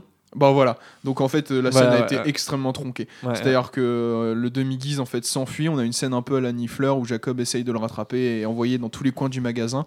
Ah, et mais ça, à- c'est pas dans. ah et à la fin, Norbert et Tina, eux, partent dans la pièce dans laquelle le demi-guise est parti. Et, euh, et Queenie et euh, Jacob restent et, et parlent. hein. et c'est là qu'elle lui dit justement Votre frère est mort à la gare. Et il manque aussi, Ouais. euh, effectivement, un moment qui là est expliqué par euh, Norbert. euh, Non, c'est pas là, c'est pas ce moment-là que, que le frère mort à la gare, c'était quand il était sur le toit. Non, non, oui, non, je, euh, je sais, c'est- c'est. Ah oui, euh, bon, j'ai Bon, confondu mes excuses. Quoi qu'il en soit, Norbert était en train d'expliquer que le demi-guise, en fait, faut pas trop le brusquer parce qu'il il peut jouer par anticipation et donc voir ce qui va se passer. Or, euh, ça nous est montré avant, dans la scène coupée. Euh, en essayant d'attraper le demi-guise, il se cache. Il dit, et là, on explique qu'il peut voir par anticipation. Et en fait, Norbert rate son sort puisque c'est l'avenir immédiat. Moi, et j'ai- là, c'est utilisé à d'autres fins. C'est utilisé pour la scène contre, contre le, Locarny. C'est Ouais. ça. hein. J'ai une théorie. En fait, le demi-guise, c'est une Dumbledore très très vieux. Ouais, Qui est revenu c'est dans le passé. Exactement ce que j'étais en train de me dire. Donc, euh, ouais. Ah, On est Non, mais en fait, ça, ce qui est bizarre, c'est que Queenie. Queenie, Queenie, comme elle peut lire dans les pensées, pourrait lire dans les pensées du demi-guise pour savoir ce qu'il va anticiper. Ouais, ça c'est pas exploité ça. Ouais, bah en même temps, c'est un peu compliqué à mettre en œuvre, je pense. Mais euh, J'adore, ce- j'adore ce concept de, de, de- comment dire, de l'insecte dans la théière parce que c'est très coup, littéraire en fait. il faut savoir qu'en fait, J.K. Rowling euh, avait imaginé ça. euh, euh, C'était toujours dit qu'elle ferait une créature comme ça parce qu'elle avait lu, quand elle était plus jeune, que des poissons pouvaient faire ça en fait, occuper tout l'espace euh, et rétrécir à volonté. Et en fait, elle a été très déçue d'apprendre qu'il n'y avait pas de terme pour euh, qualifier les animaux qui pouvaient faire ça, qu'il en existait quelques-uns, mais qu'il n'y avait pas de terme. Et du coup, elle en a inventé un, qui est le terme chronoptaxique. Ah oui, ah oui. Voilà, chronoptaxique. Et, euh, et du coup, elle a inventé ce terme pour qualifier euh, des animaux qui peuvent, euh, à loisir, euh, s'agrandir ou se rétrécir. J'adore la proximité du demi-guise et de Jacob.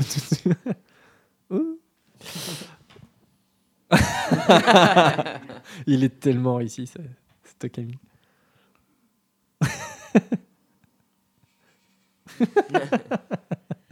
Je trouve que le film fait un bon parallèle entre ces scènes-là qui sont, qui sont typiquement euh, cinéma des années 80, tu sais, euh, où vraiment on est dans un imaginaire et dans euh, réparer une situation euh, qu'on a, qu'on a, qu'on a mis en place, et le côté euh, à côté euh, film très sérieux. euh, Ouais, c'est un peu Jumanji cette scène. ouais, c'est vrai. Il y a un côté- c'est vrai.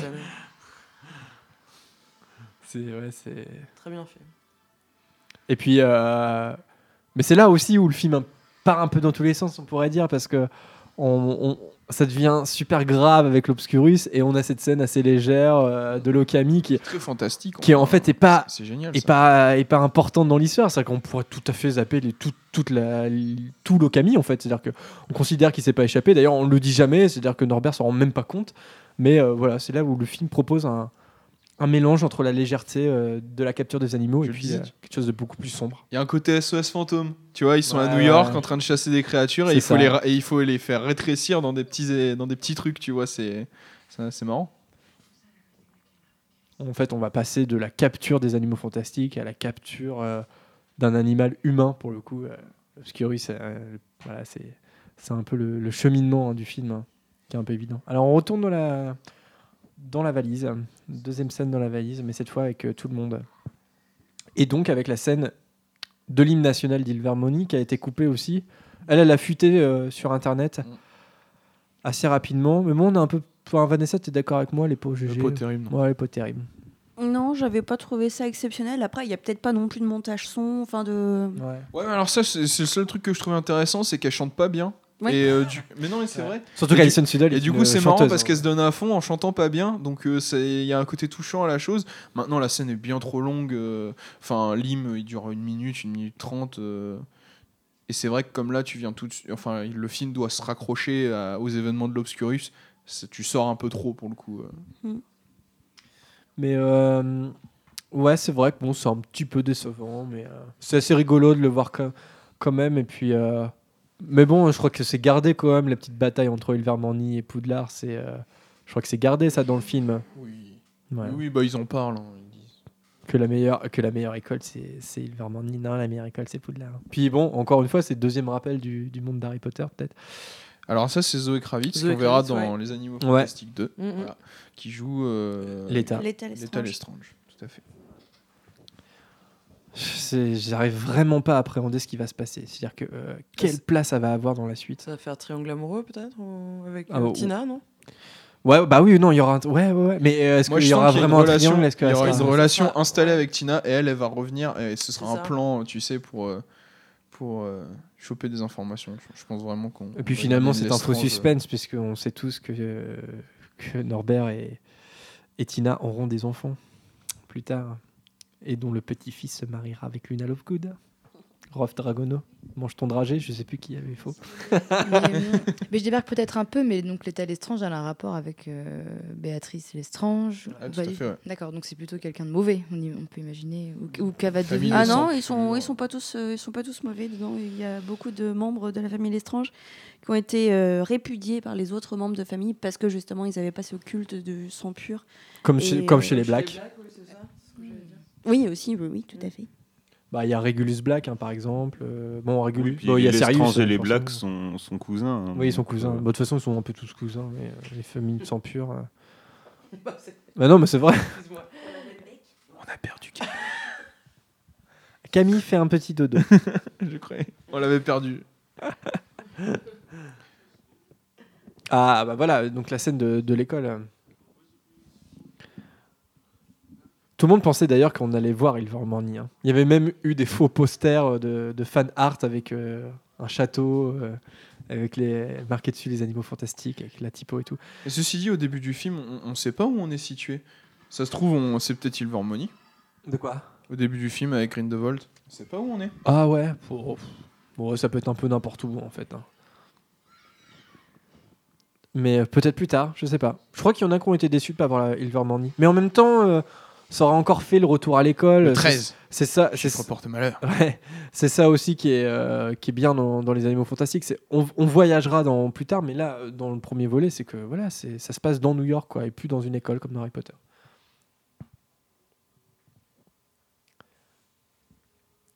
Le moment où le film devient sombre, enfin, il l'est déjà, mais le moment où Graves va se rendre compte de sa boulette. hein, C'est vrai qu'il il- il est bizarrement conçu en fait euh, pour un film familial. euh, c'est quand même assez. Enfin, pour le coup, David Yates euh, s'en bat un peu les cacahuètes maintenant sur.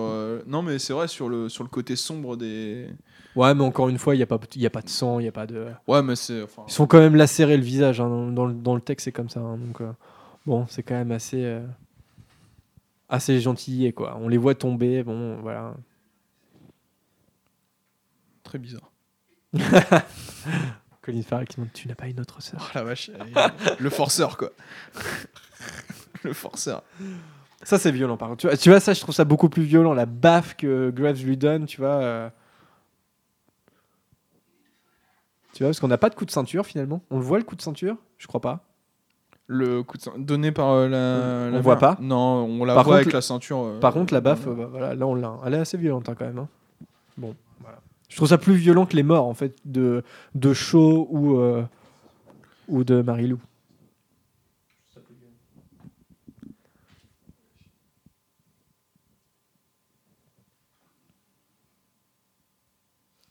Bon, je crois qu'à ce moment-là, moi j'avais compris. hein. Il y a un moment où tu comprends quand même. C'est le même mot là qui est employé, hein, euh, crack- euh, enfin parce que c'est traduit crackmol, mais c'est, je sais pas, toi euh, Euh. qui connais VOVF, c'est le même mot qui est employé là pour désigner les, les comment dire, les fils de sorciers n'ayant pas de pouvoir magique. Alors en anglais, c'est squib. J'ai pas entendu ce qu'il a dit. Ouais, je Il a pas. pas dit crackmol, je crois pas. Oh non. Crackmall. Non, ça c'est au Québec. T'es un crack, t'es un crackmol. D'ailleurs, à part Usard dans la saga Harry Potter, on connaît d'autres crackmolls ou euh, Il y en a. Euh, Mrs. Fig. Ouais, Mrs. Fig est une crackmall. Et, et Hagrid, est-ce que euh, c'est un crackmoll Bah non, Parce non, c'est jamais de, de, de baguette magique ou- Si, bah, elle a été détruite quand elle a été expulsée. euh.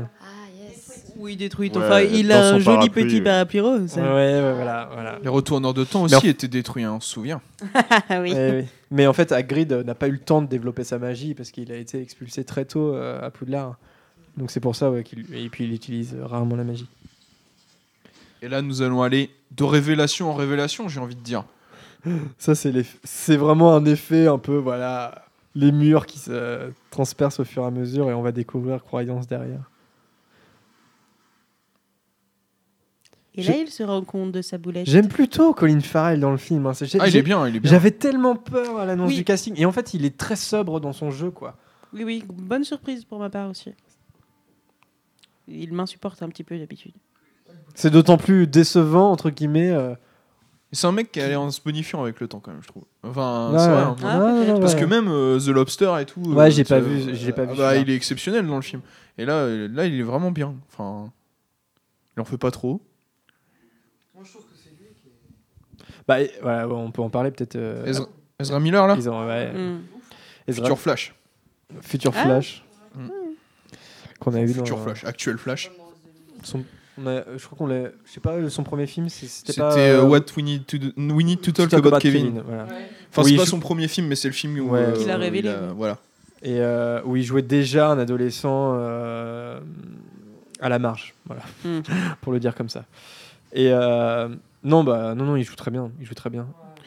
Donc c'est là la scène euh, dont on dont vous parlez où euh, ça va. Il faut penser que normalement ça se prolongeait plus avec euh, euh, Ouais. Queenie, et Ti- Queenie et Jacob. Et d'ailleurs, pour rester sur les scènes coupées, il y a une scène coupée qui n'est pas dans, dans le DVD Blu-ray. Et pourtant, y a- on m'en a parlé. Enfin, j'ai vu des articles là-dessus. Enfin, pas des articles, mais des rumeurs sur Internet.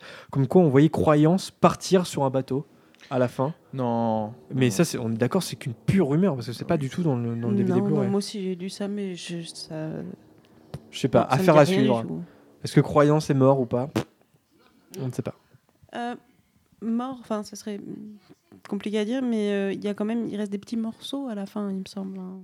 Ouais, mais c'est comme, ce petit doigt. c'est comme ce qu'explique Norbert, en fait. C'est que Et on voit un rat partir. L'obscurus qui, est de, qui a été récupéré de la petite fille est, est- est inoffensif. En fait, il n'y a plus rien d'humain là-dedans. C'est juste. Non, euh, il est incomplet. ouais.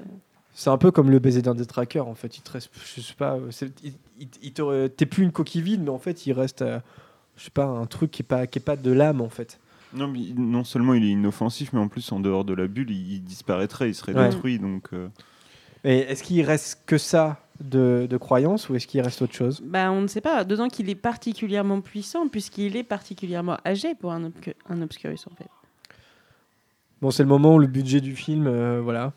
Là, on commence à avoir un peu plus de dollars à la seconde, avec un New York complètement détruit.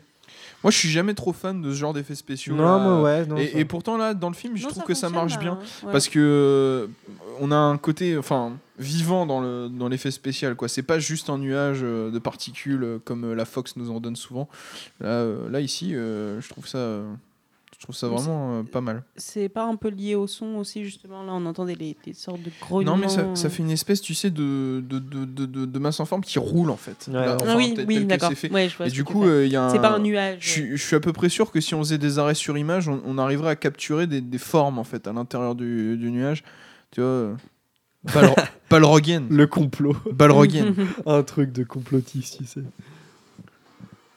Ouais. Bon bah là par exemple, Voilà, on, on a un on a vu une forme. Ouais. Ouais, ouais, ouais. Non, c'est assez, c'est assez particulier. hein, C'est Obscurus. Ah, un combat de baguette, euh, le seul, hein, voilà, euh, du film. Alors, est-ce que c'est a priori une Incantasm On en avait parlé à la critique. Pour moi, c'en est un. hein. Non, je sais pas. Non, c'en est pas un. Ok, d'accord. C'est juste deux, deux sorts qui se. Ouais. Et là, il y, a un- il y a un côté, enfin, tu sens que, euh, tu sens que, bon, sur l'histoire de Grindelwald, en fait, Grindelwald, s'il peut ne pas tuer un sorcier, il le fait. Enfin, là, là, par exemple, euh, il pourrait complètement se débarrasser de Tina, et on voit bien qu'il se retient et qu'il euh, fait une espèce de diversion euh, pour ne, ne pas avoir à tuer un sorcier. Bah, parce que c'est voilà, parce que c'est une sorcière. Ce qui est la grande différence avec Voldemort. Voilà. Voldemort, sorcier, moldu, peu importe. Voilà.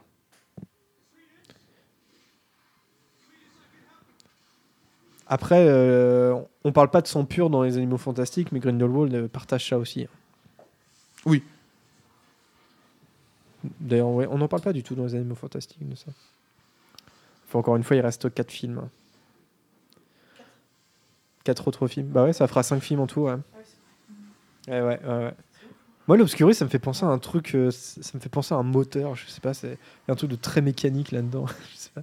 L'impression de voir des chaînes. Donc c'est ça dont je vous parlais où normalement euh, cette scène-là, on avait une pause en fait dans donc ils ont ils l'ont pas mis euh, pour pas casser le rythme, mais normalement il y avait Norbert qui arrivait et qui disait c'est bon je je m'en occupe et Ouais. il y a tous les flics qui disent c'est pas celui qui a braqué la bijouterie. Et bah ça, en fait, ce plan-là, avec le plan du demi-guise qui tient euh, Jacob euh, par le pied, en fait, je pense que c'est deux plans qui, qui devaient être dans la bande-annonce. Parce que c'est des plans qui reviennent tout le temps Ah oui. en, en gif et tout.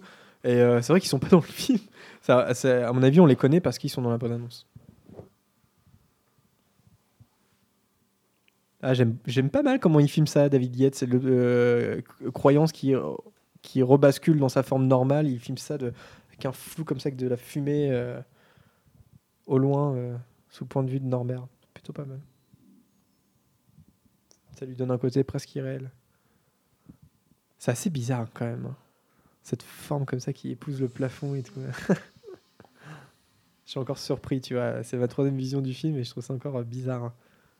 hein. Là, ça rappelle la, la- la Ouais. scène de Poudlard où De il Poudlard, les protège le sortilèges de château. protection, ouais. Et euh, je trouve qu'elle elle est belle aussi, mais par rapport à celle de Poudlard, c'est euh, Oh, c'est rien. c'est rien, quoi. Ouais. Parce que celle de Poudlard, elle est magnifique quand il protège le château. Oui, puis il prononce les formules. Là, c'est- elles sont toutes informulées. C'est un peu dommage. Enfin bon, on va pas s'attarder non plus. Il dure combien de temps le film? Il dure euh, 2h 2h12. 2h12. Enfin, on, Avec on le va peut-être pas commenter le générique. Bon. Bon, on va se dire, au- on va se dire au revoir sur le générique.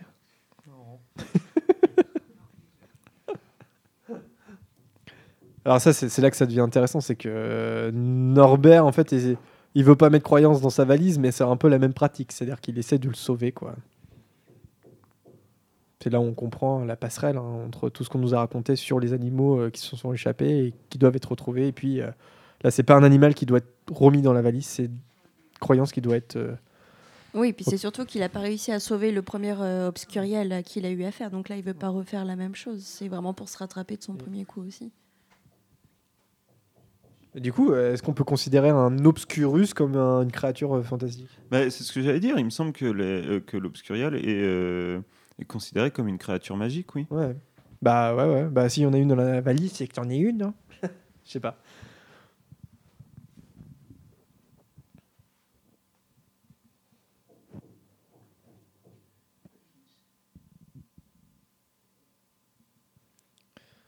Là, c'est vrai que quand je vois euh, un face-à-face entre euh, euh, Ezra Miller et mince, Eddie Redmayne, je me dis, tiens, voilà, ils, ont vraiment une façon de jouer tous les deux. Et ça aurait été complètement différent avec deux, deux autres acteurs, quoi. Ils ont vraiment donné corps à, euh, leurs acteurs. D'ailleurs, J.K. Rowling dit dans, le- dans les bonus que elle avait été consultée sur Harry Potter, mais là, son rôle avait été vraiment déterminant. C'est-à-dire que c'est c'est vraiment elle elle qui l'explique, choisissait euh, les Euh, acteurs. quoi. là- Là, dans le processus créatif euh, des animaux fantastiques, euh, elle l'expliquait. hein, elle a d'abord écrit un scénario approximatif de, de ce qu'allait être le film, et ensuite elle a beaucoup travaillé avec donc David Yates et David Heyman sur euh, sur euh, ce qu'allaient être les approches, et, euh, et c'est vrai qu'elle a été impliquée à tous les niveaux de conception. Et d'ailleurs, les acteurs ont été mis sur ce tournage au courant de beaucoup de choses concernant les animaux fantastiques 2. Ouais, ouais, c'est vrai. Voilà. Elle arrêtait pas de Elle dire aux dit, acteurs. elle, euh, elle a dit, je sais pas si je devrais Ouais. vous dire, et forcément elle le dit. C'est- Elle est assez généreuse hein, dans- ça. hein. Bah, Oui, forcément. parce que ça ouais. peut donner des, des pistes pour le jeu, je pense. jeu, Oui, complètement. bah oui, On se souvient d'Alan Rickman qui savait tout depuis le début, par exemple. Ça devait être dur à garder comme secret. hein. Faut avoir confiance en l'acteur. hein. Il les a maintenant emportés dans la tombe. Euh, alors là, on a un contre-exemple à ce que tu disais quand même, Adrien. Ce qui Sur s'acharne complètement sur Norbert alors que. Sur quoi? Bah, Grindelwald, là. Là? Ouais. Bah, il le tue pas après. hein. Ouais, c'est- pour moi, c'est c'est en ça, c'est même pas du. Enfin, pour... je vois pas ça comme une tentative de mise à mort, quoi. Mm, mm. Ça doit être une galère à découper. Vous voyez pas le nombre d'effets spéciaux, Ouais, le c'est- nombre, de- le raccord et tout C'est ça. clair. Ça devait être. Le transplanage, c'est beau à voir, mais qu'est-ce que ça doit être galère. et c'est plutôt un bon climax de film parce qu'il est pas assommant. hein, euh, Ouais, ouais. j- On est on est on n'est pas perdu euh, dans, dans ce qui se passe. Euh, Et là, la forme de l'obscurus devient presque liquide en fait. hein, non. C'est un peu un Okami aussi qui, qui prend tout l'espace en fait.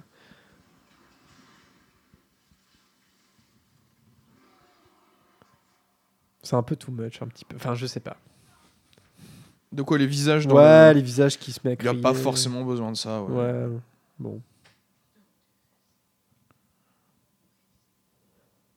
Je voudrais pas dire, mais. euh, Il y a un côté huile d'olive là-dedans. euh, non mais c'est pas une connerie, c'est que euh, tu Ouais, ouais. une forme dans quelque chose est fait dans un espace un peu liquide. ouais, ouais.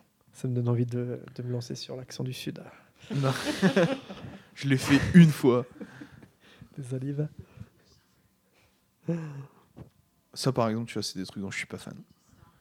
Là, il y a un truc entre Tina qui, qui, qui, est en fait la seule qui peut calmer croyance parce que euh, c'est un peu sa mère de substitution en fait. hein. Un petit peu à ce moment-là, Tina.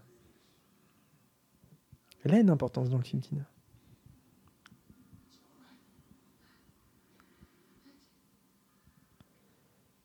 Je comprends pas trop la passivité de Grindelwald à ce moment-là qui fait rien, mais bon-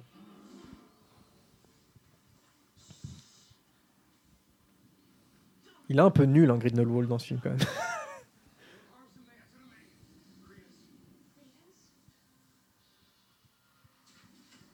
Allez.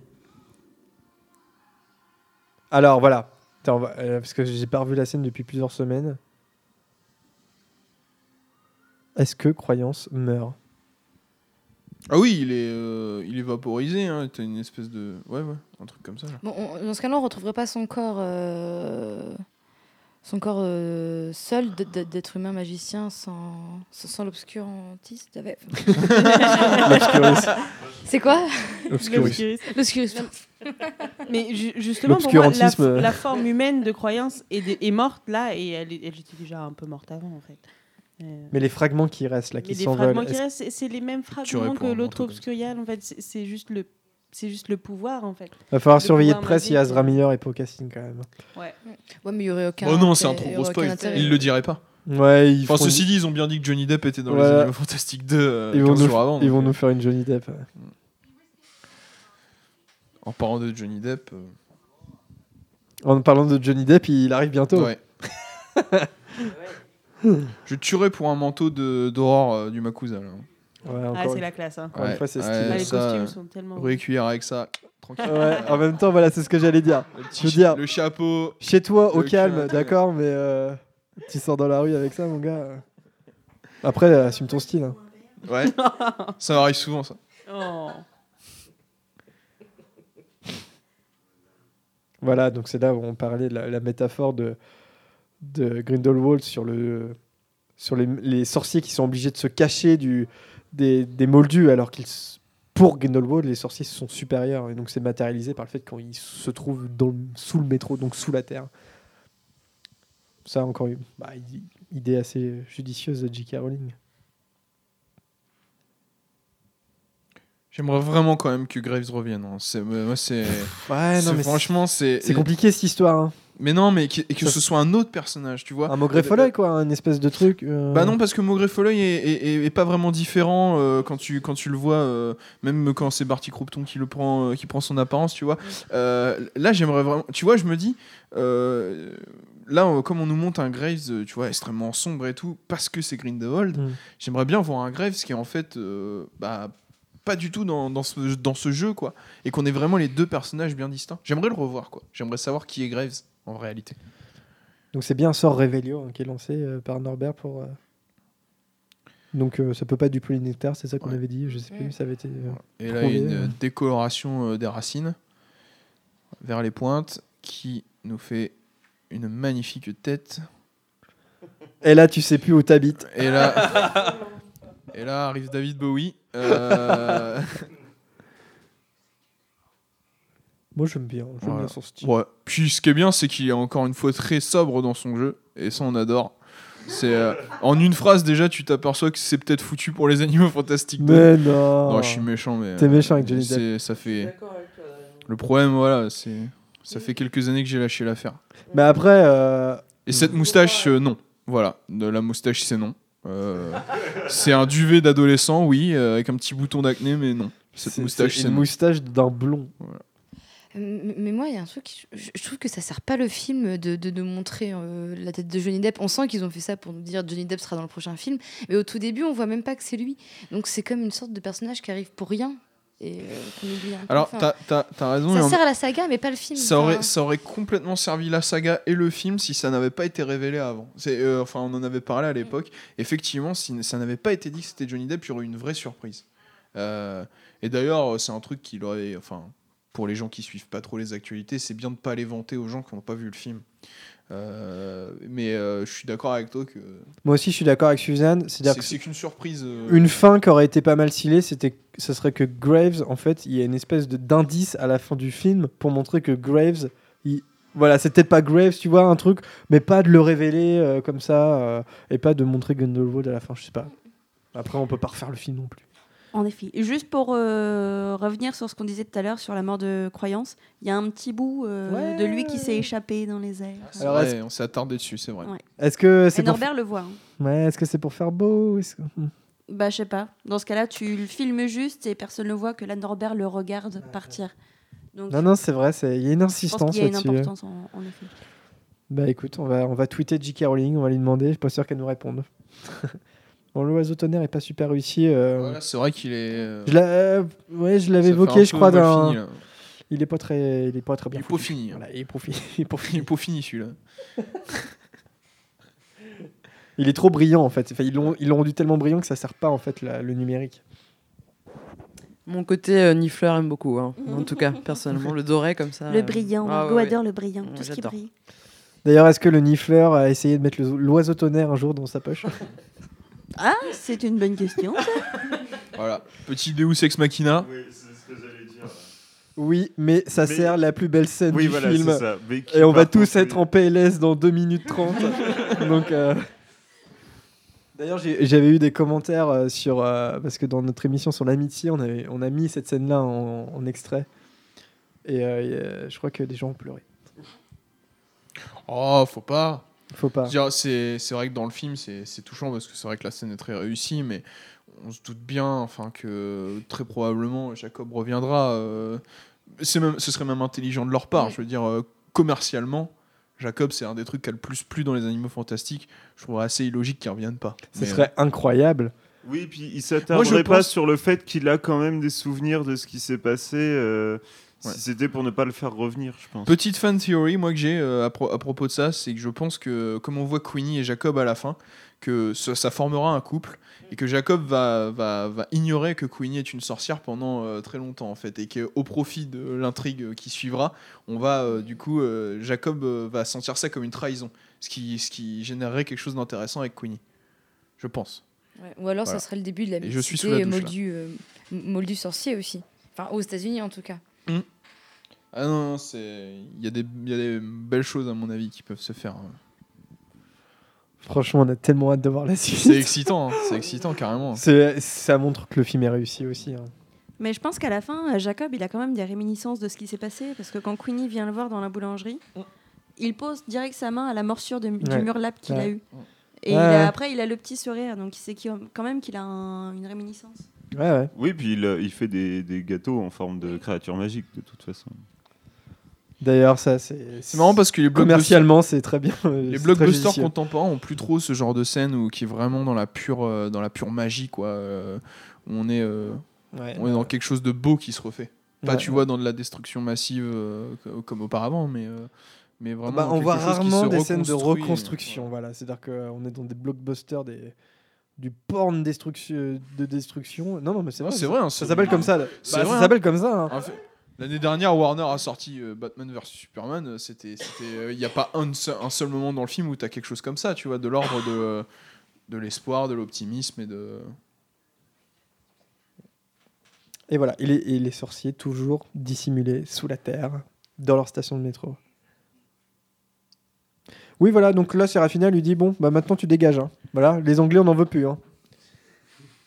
C'est pas le Brexit, c'est le. ouais, tiens, il est toujours là, oui.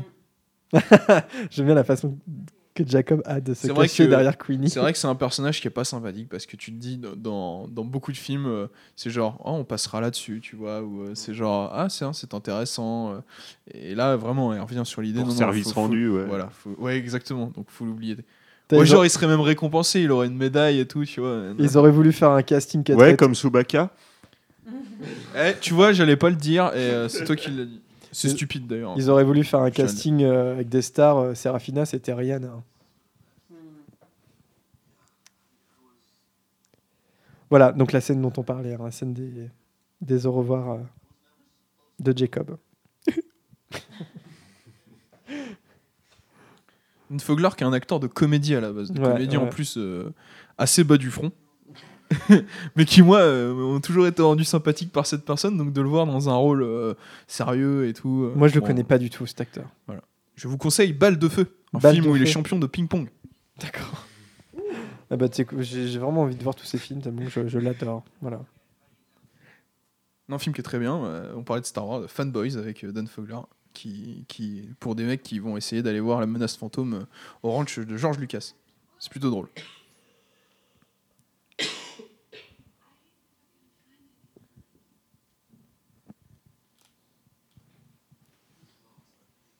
On n'a pas les mots là. On sait pas trop quoi dire.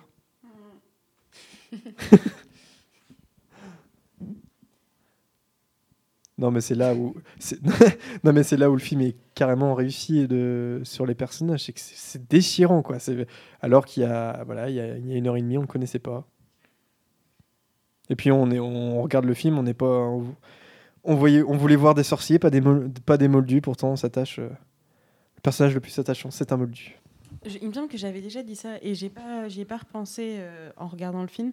Et là, on a Norbert qui dit ça va aller, qui, qui insiste sur le ça va aller. Et alors, je sais plus d'où est-ce que j'avais sorti ça, mais il me semblait que euh, le, le, le venin euh, faisait effacer les mauvais souvenirs. C'est dit dans le film, on est d'accord.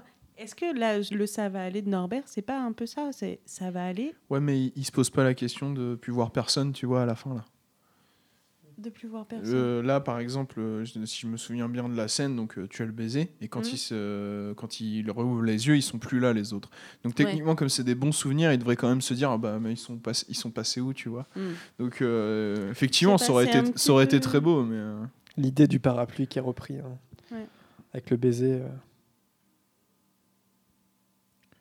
Non, C'est vrai qu'on l'a pas dit, mais le film est bien écrit en fait. Ah bah, Et, et ce qui est, ce qui est quand même pas, euh, les, les, les auteurs romanciers ont pas toujours euh, rencontré euh, ça. Et J.K. Rowling, bah, bien entouré aussi, il faut le dire. de Steve Close notamment qui l'a accompagné Voilà. pendant toute l'écriture du Et film, qui est le scénariste de, de tous les Harry Potter sauf Mm. un, Lord du Phoenix. Voilà. Et elle, elle- elle dit dans les bonus d'ailleurs qu'elle s'imaginait pas écrire un ce scénario-là sans Steve Close, qui a été un. Son, voilà, euh, elle a collaboré avec lui pendant 10 ans. euh. Et du coup, de, on l'avait Potter. on l'avait déjà dit, mais de pas avoir à adapter quelque chose, parce que Ouais. quand bien même ça s'inspire de- dans, des bouquins en plus, euh, de pas avoir à adapter ça, bah, ça fait qu'on se concentre sur des vrais personnages de cinéma. Et du coup, euh, extrêmement bien écrit. Après, pour euh, revenir sur ce que tu disais, Prune, pour moi, c'est clair dans le jeu, dans, dans comment c'est fait que Jacob a oublié. hein. C'est-à-dire qu'ils Mm. mettent pas le doute là-dessus, c'est que. Bah, euh, il, regarde, il sait pas, il regarde, il cherche quand même. Et moi, je suis, je sais pas. Bah, Ouais, il y a- C'est vrai que du coup, euh, tel que je vois la scène, euh, je suis d'accord, euh, il y a... c'est peut-être plus euh, ambigu que ça en fait. Il y a- Je pense que c'est nuancé. il y a des empreintes, il y a un truc, euh, souvient pas de tout euh, très bien, mais euh, il y a un truc qui reste quoi. De- simplement de l'ordre de l'émotion, je pense. Il y sans aucun souvenir euh, pratique. Regarde, Non. encore- Là, il se serait souvenu que c'est Norbert quand même. Ouais. Ouais, il, il est perturbé, il sait pas. Il y, a le- il y a la valise, il y a les gens, il se retourne. Et oui, oui, non, mais c'est sûr. Non, Et c'est là, sûr. ouais. il a décroché le pacotol. Puis en termes d'écriture, toutes les boucles, tout- tous les, toute l'écriture cyclique, là, euh, Queenie qui disait à Norbert, je- mais il n'y a aucun comme toi, parce qu'en fait, ça, ça, ça, ça, comment dire, ça fait référence à la scène euh, de drague euh, Mm. dans le bar. Là, euh, l'échange de valises, c'est comme ça que c'est comme ça que le film démarre. Mais c'est- voilà, c'est c'est la preuve aussi d'une bonne écriture. C'est en fait, c'est- elle est remplie de gimmicks.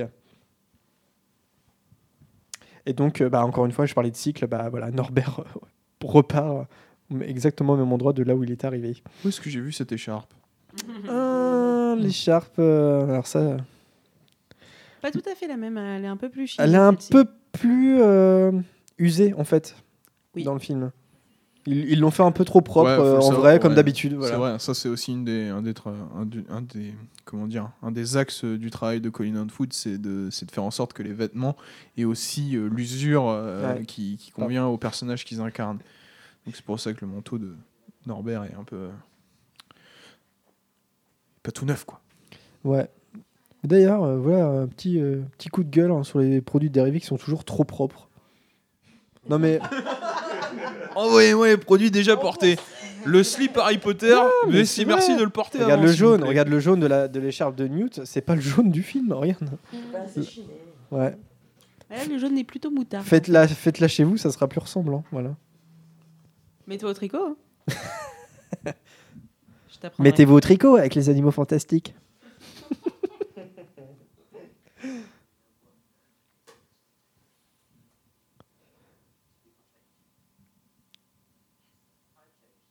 Bon là clairement là ça pose les jalons hein, pour le pour les autres films puisque euh, Queenie et Jacob s'embrassent bon même si c'est euh, l'oubli hein, de Jacob et puis là euh, il y aura pas de baiser entre Et tant mieux. entre Norbert et Tina et tant mieux oui parce que euh, au moins ça il y a du grain à moudre pour la suite. Bah, surtout, à quel moment dans le film on a vu une attirance entre eux? Enfin, il n'y a, y a pas eu de, de, de prémisse de, de relation ou de complicité euh, autre Mm. qu'amicale?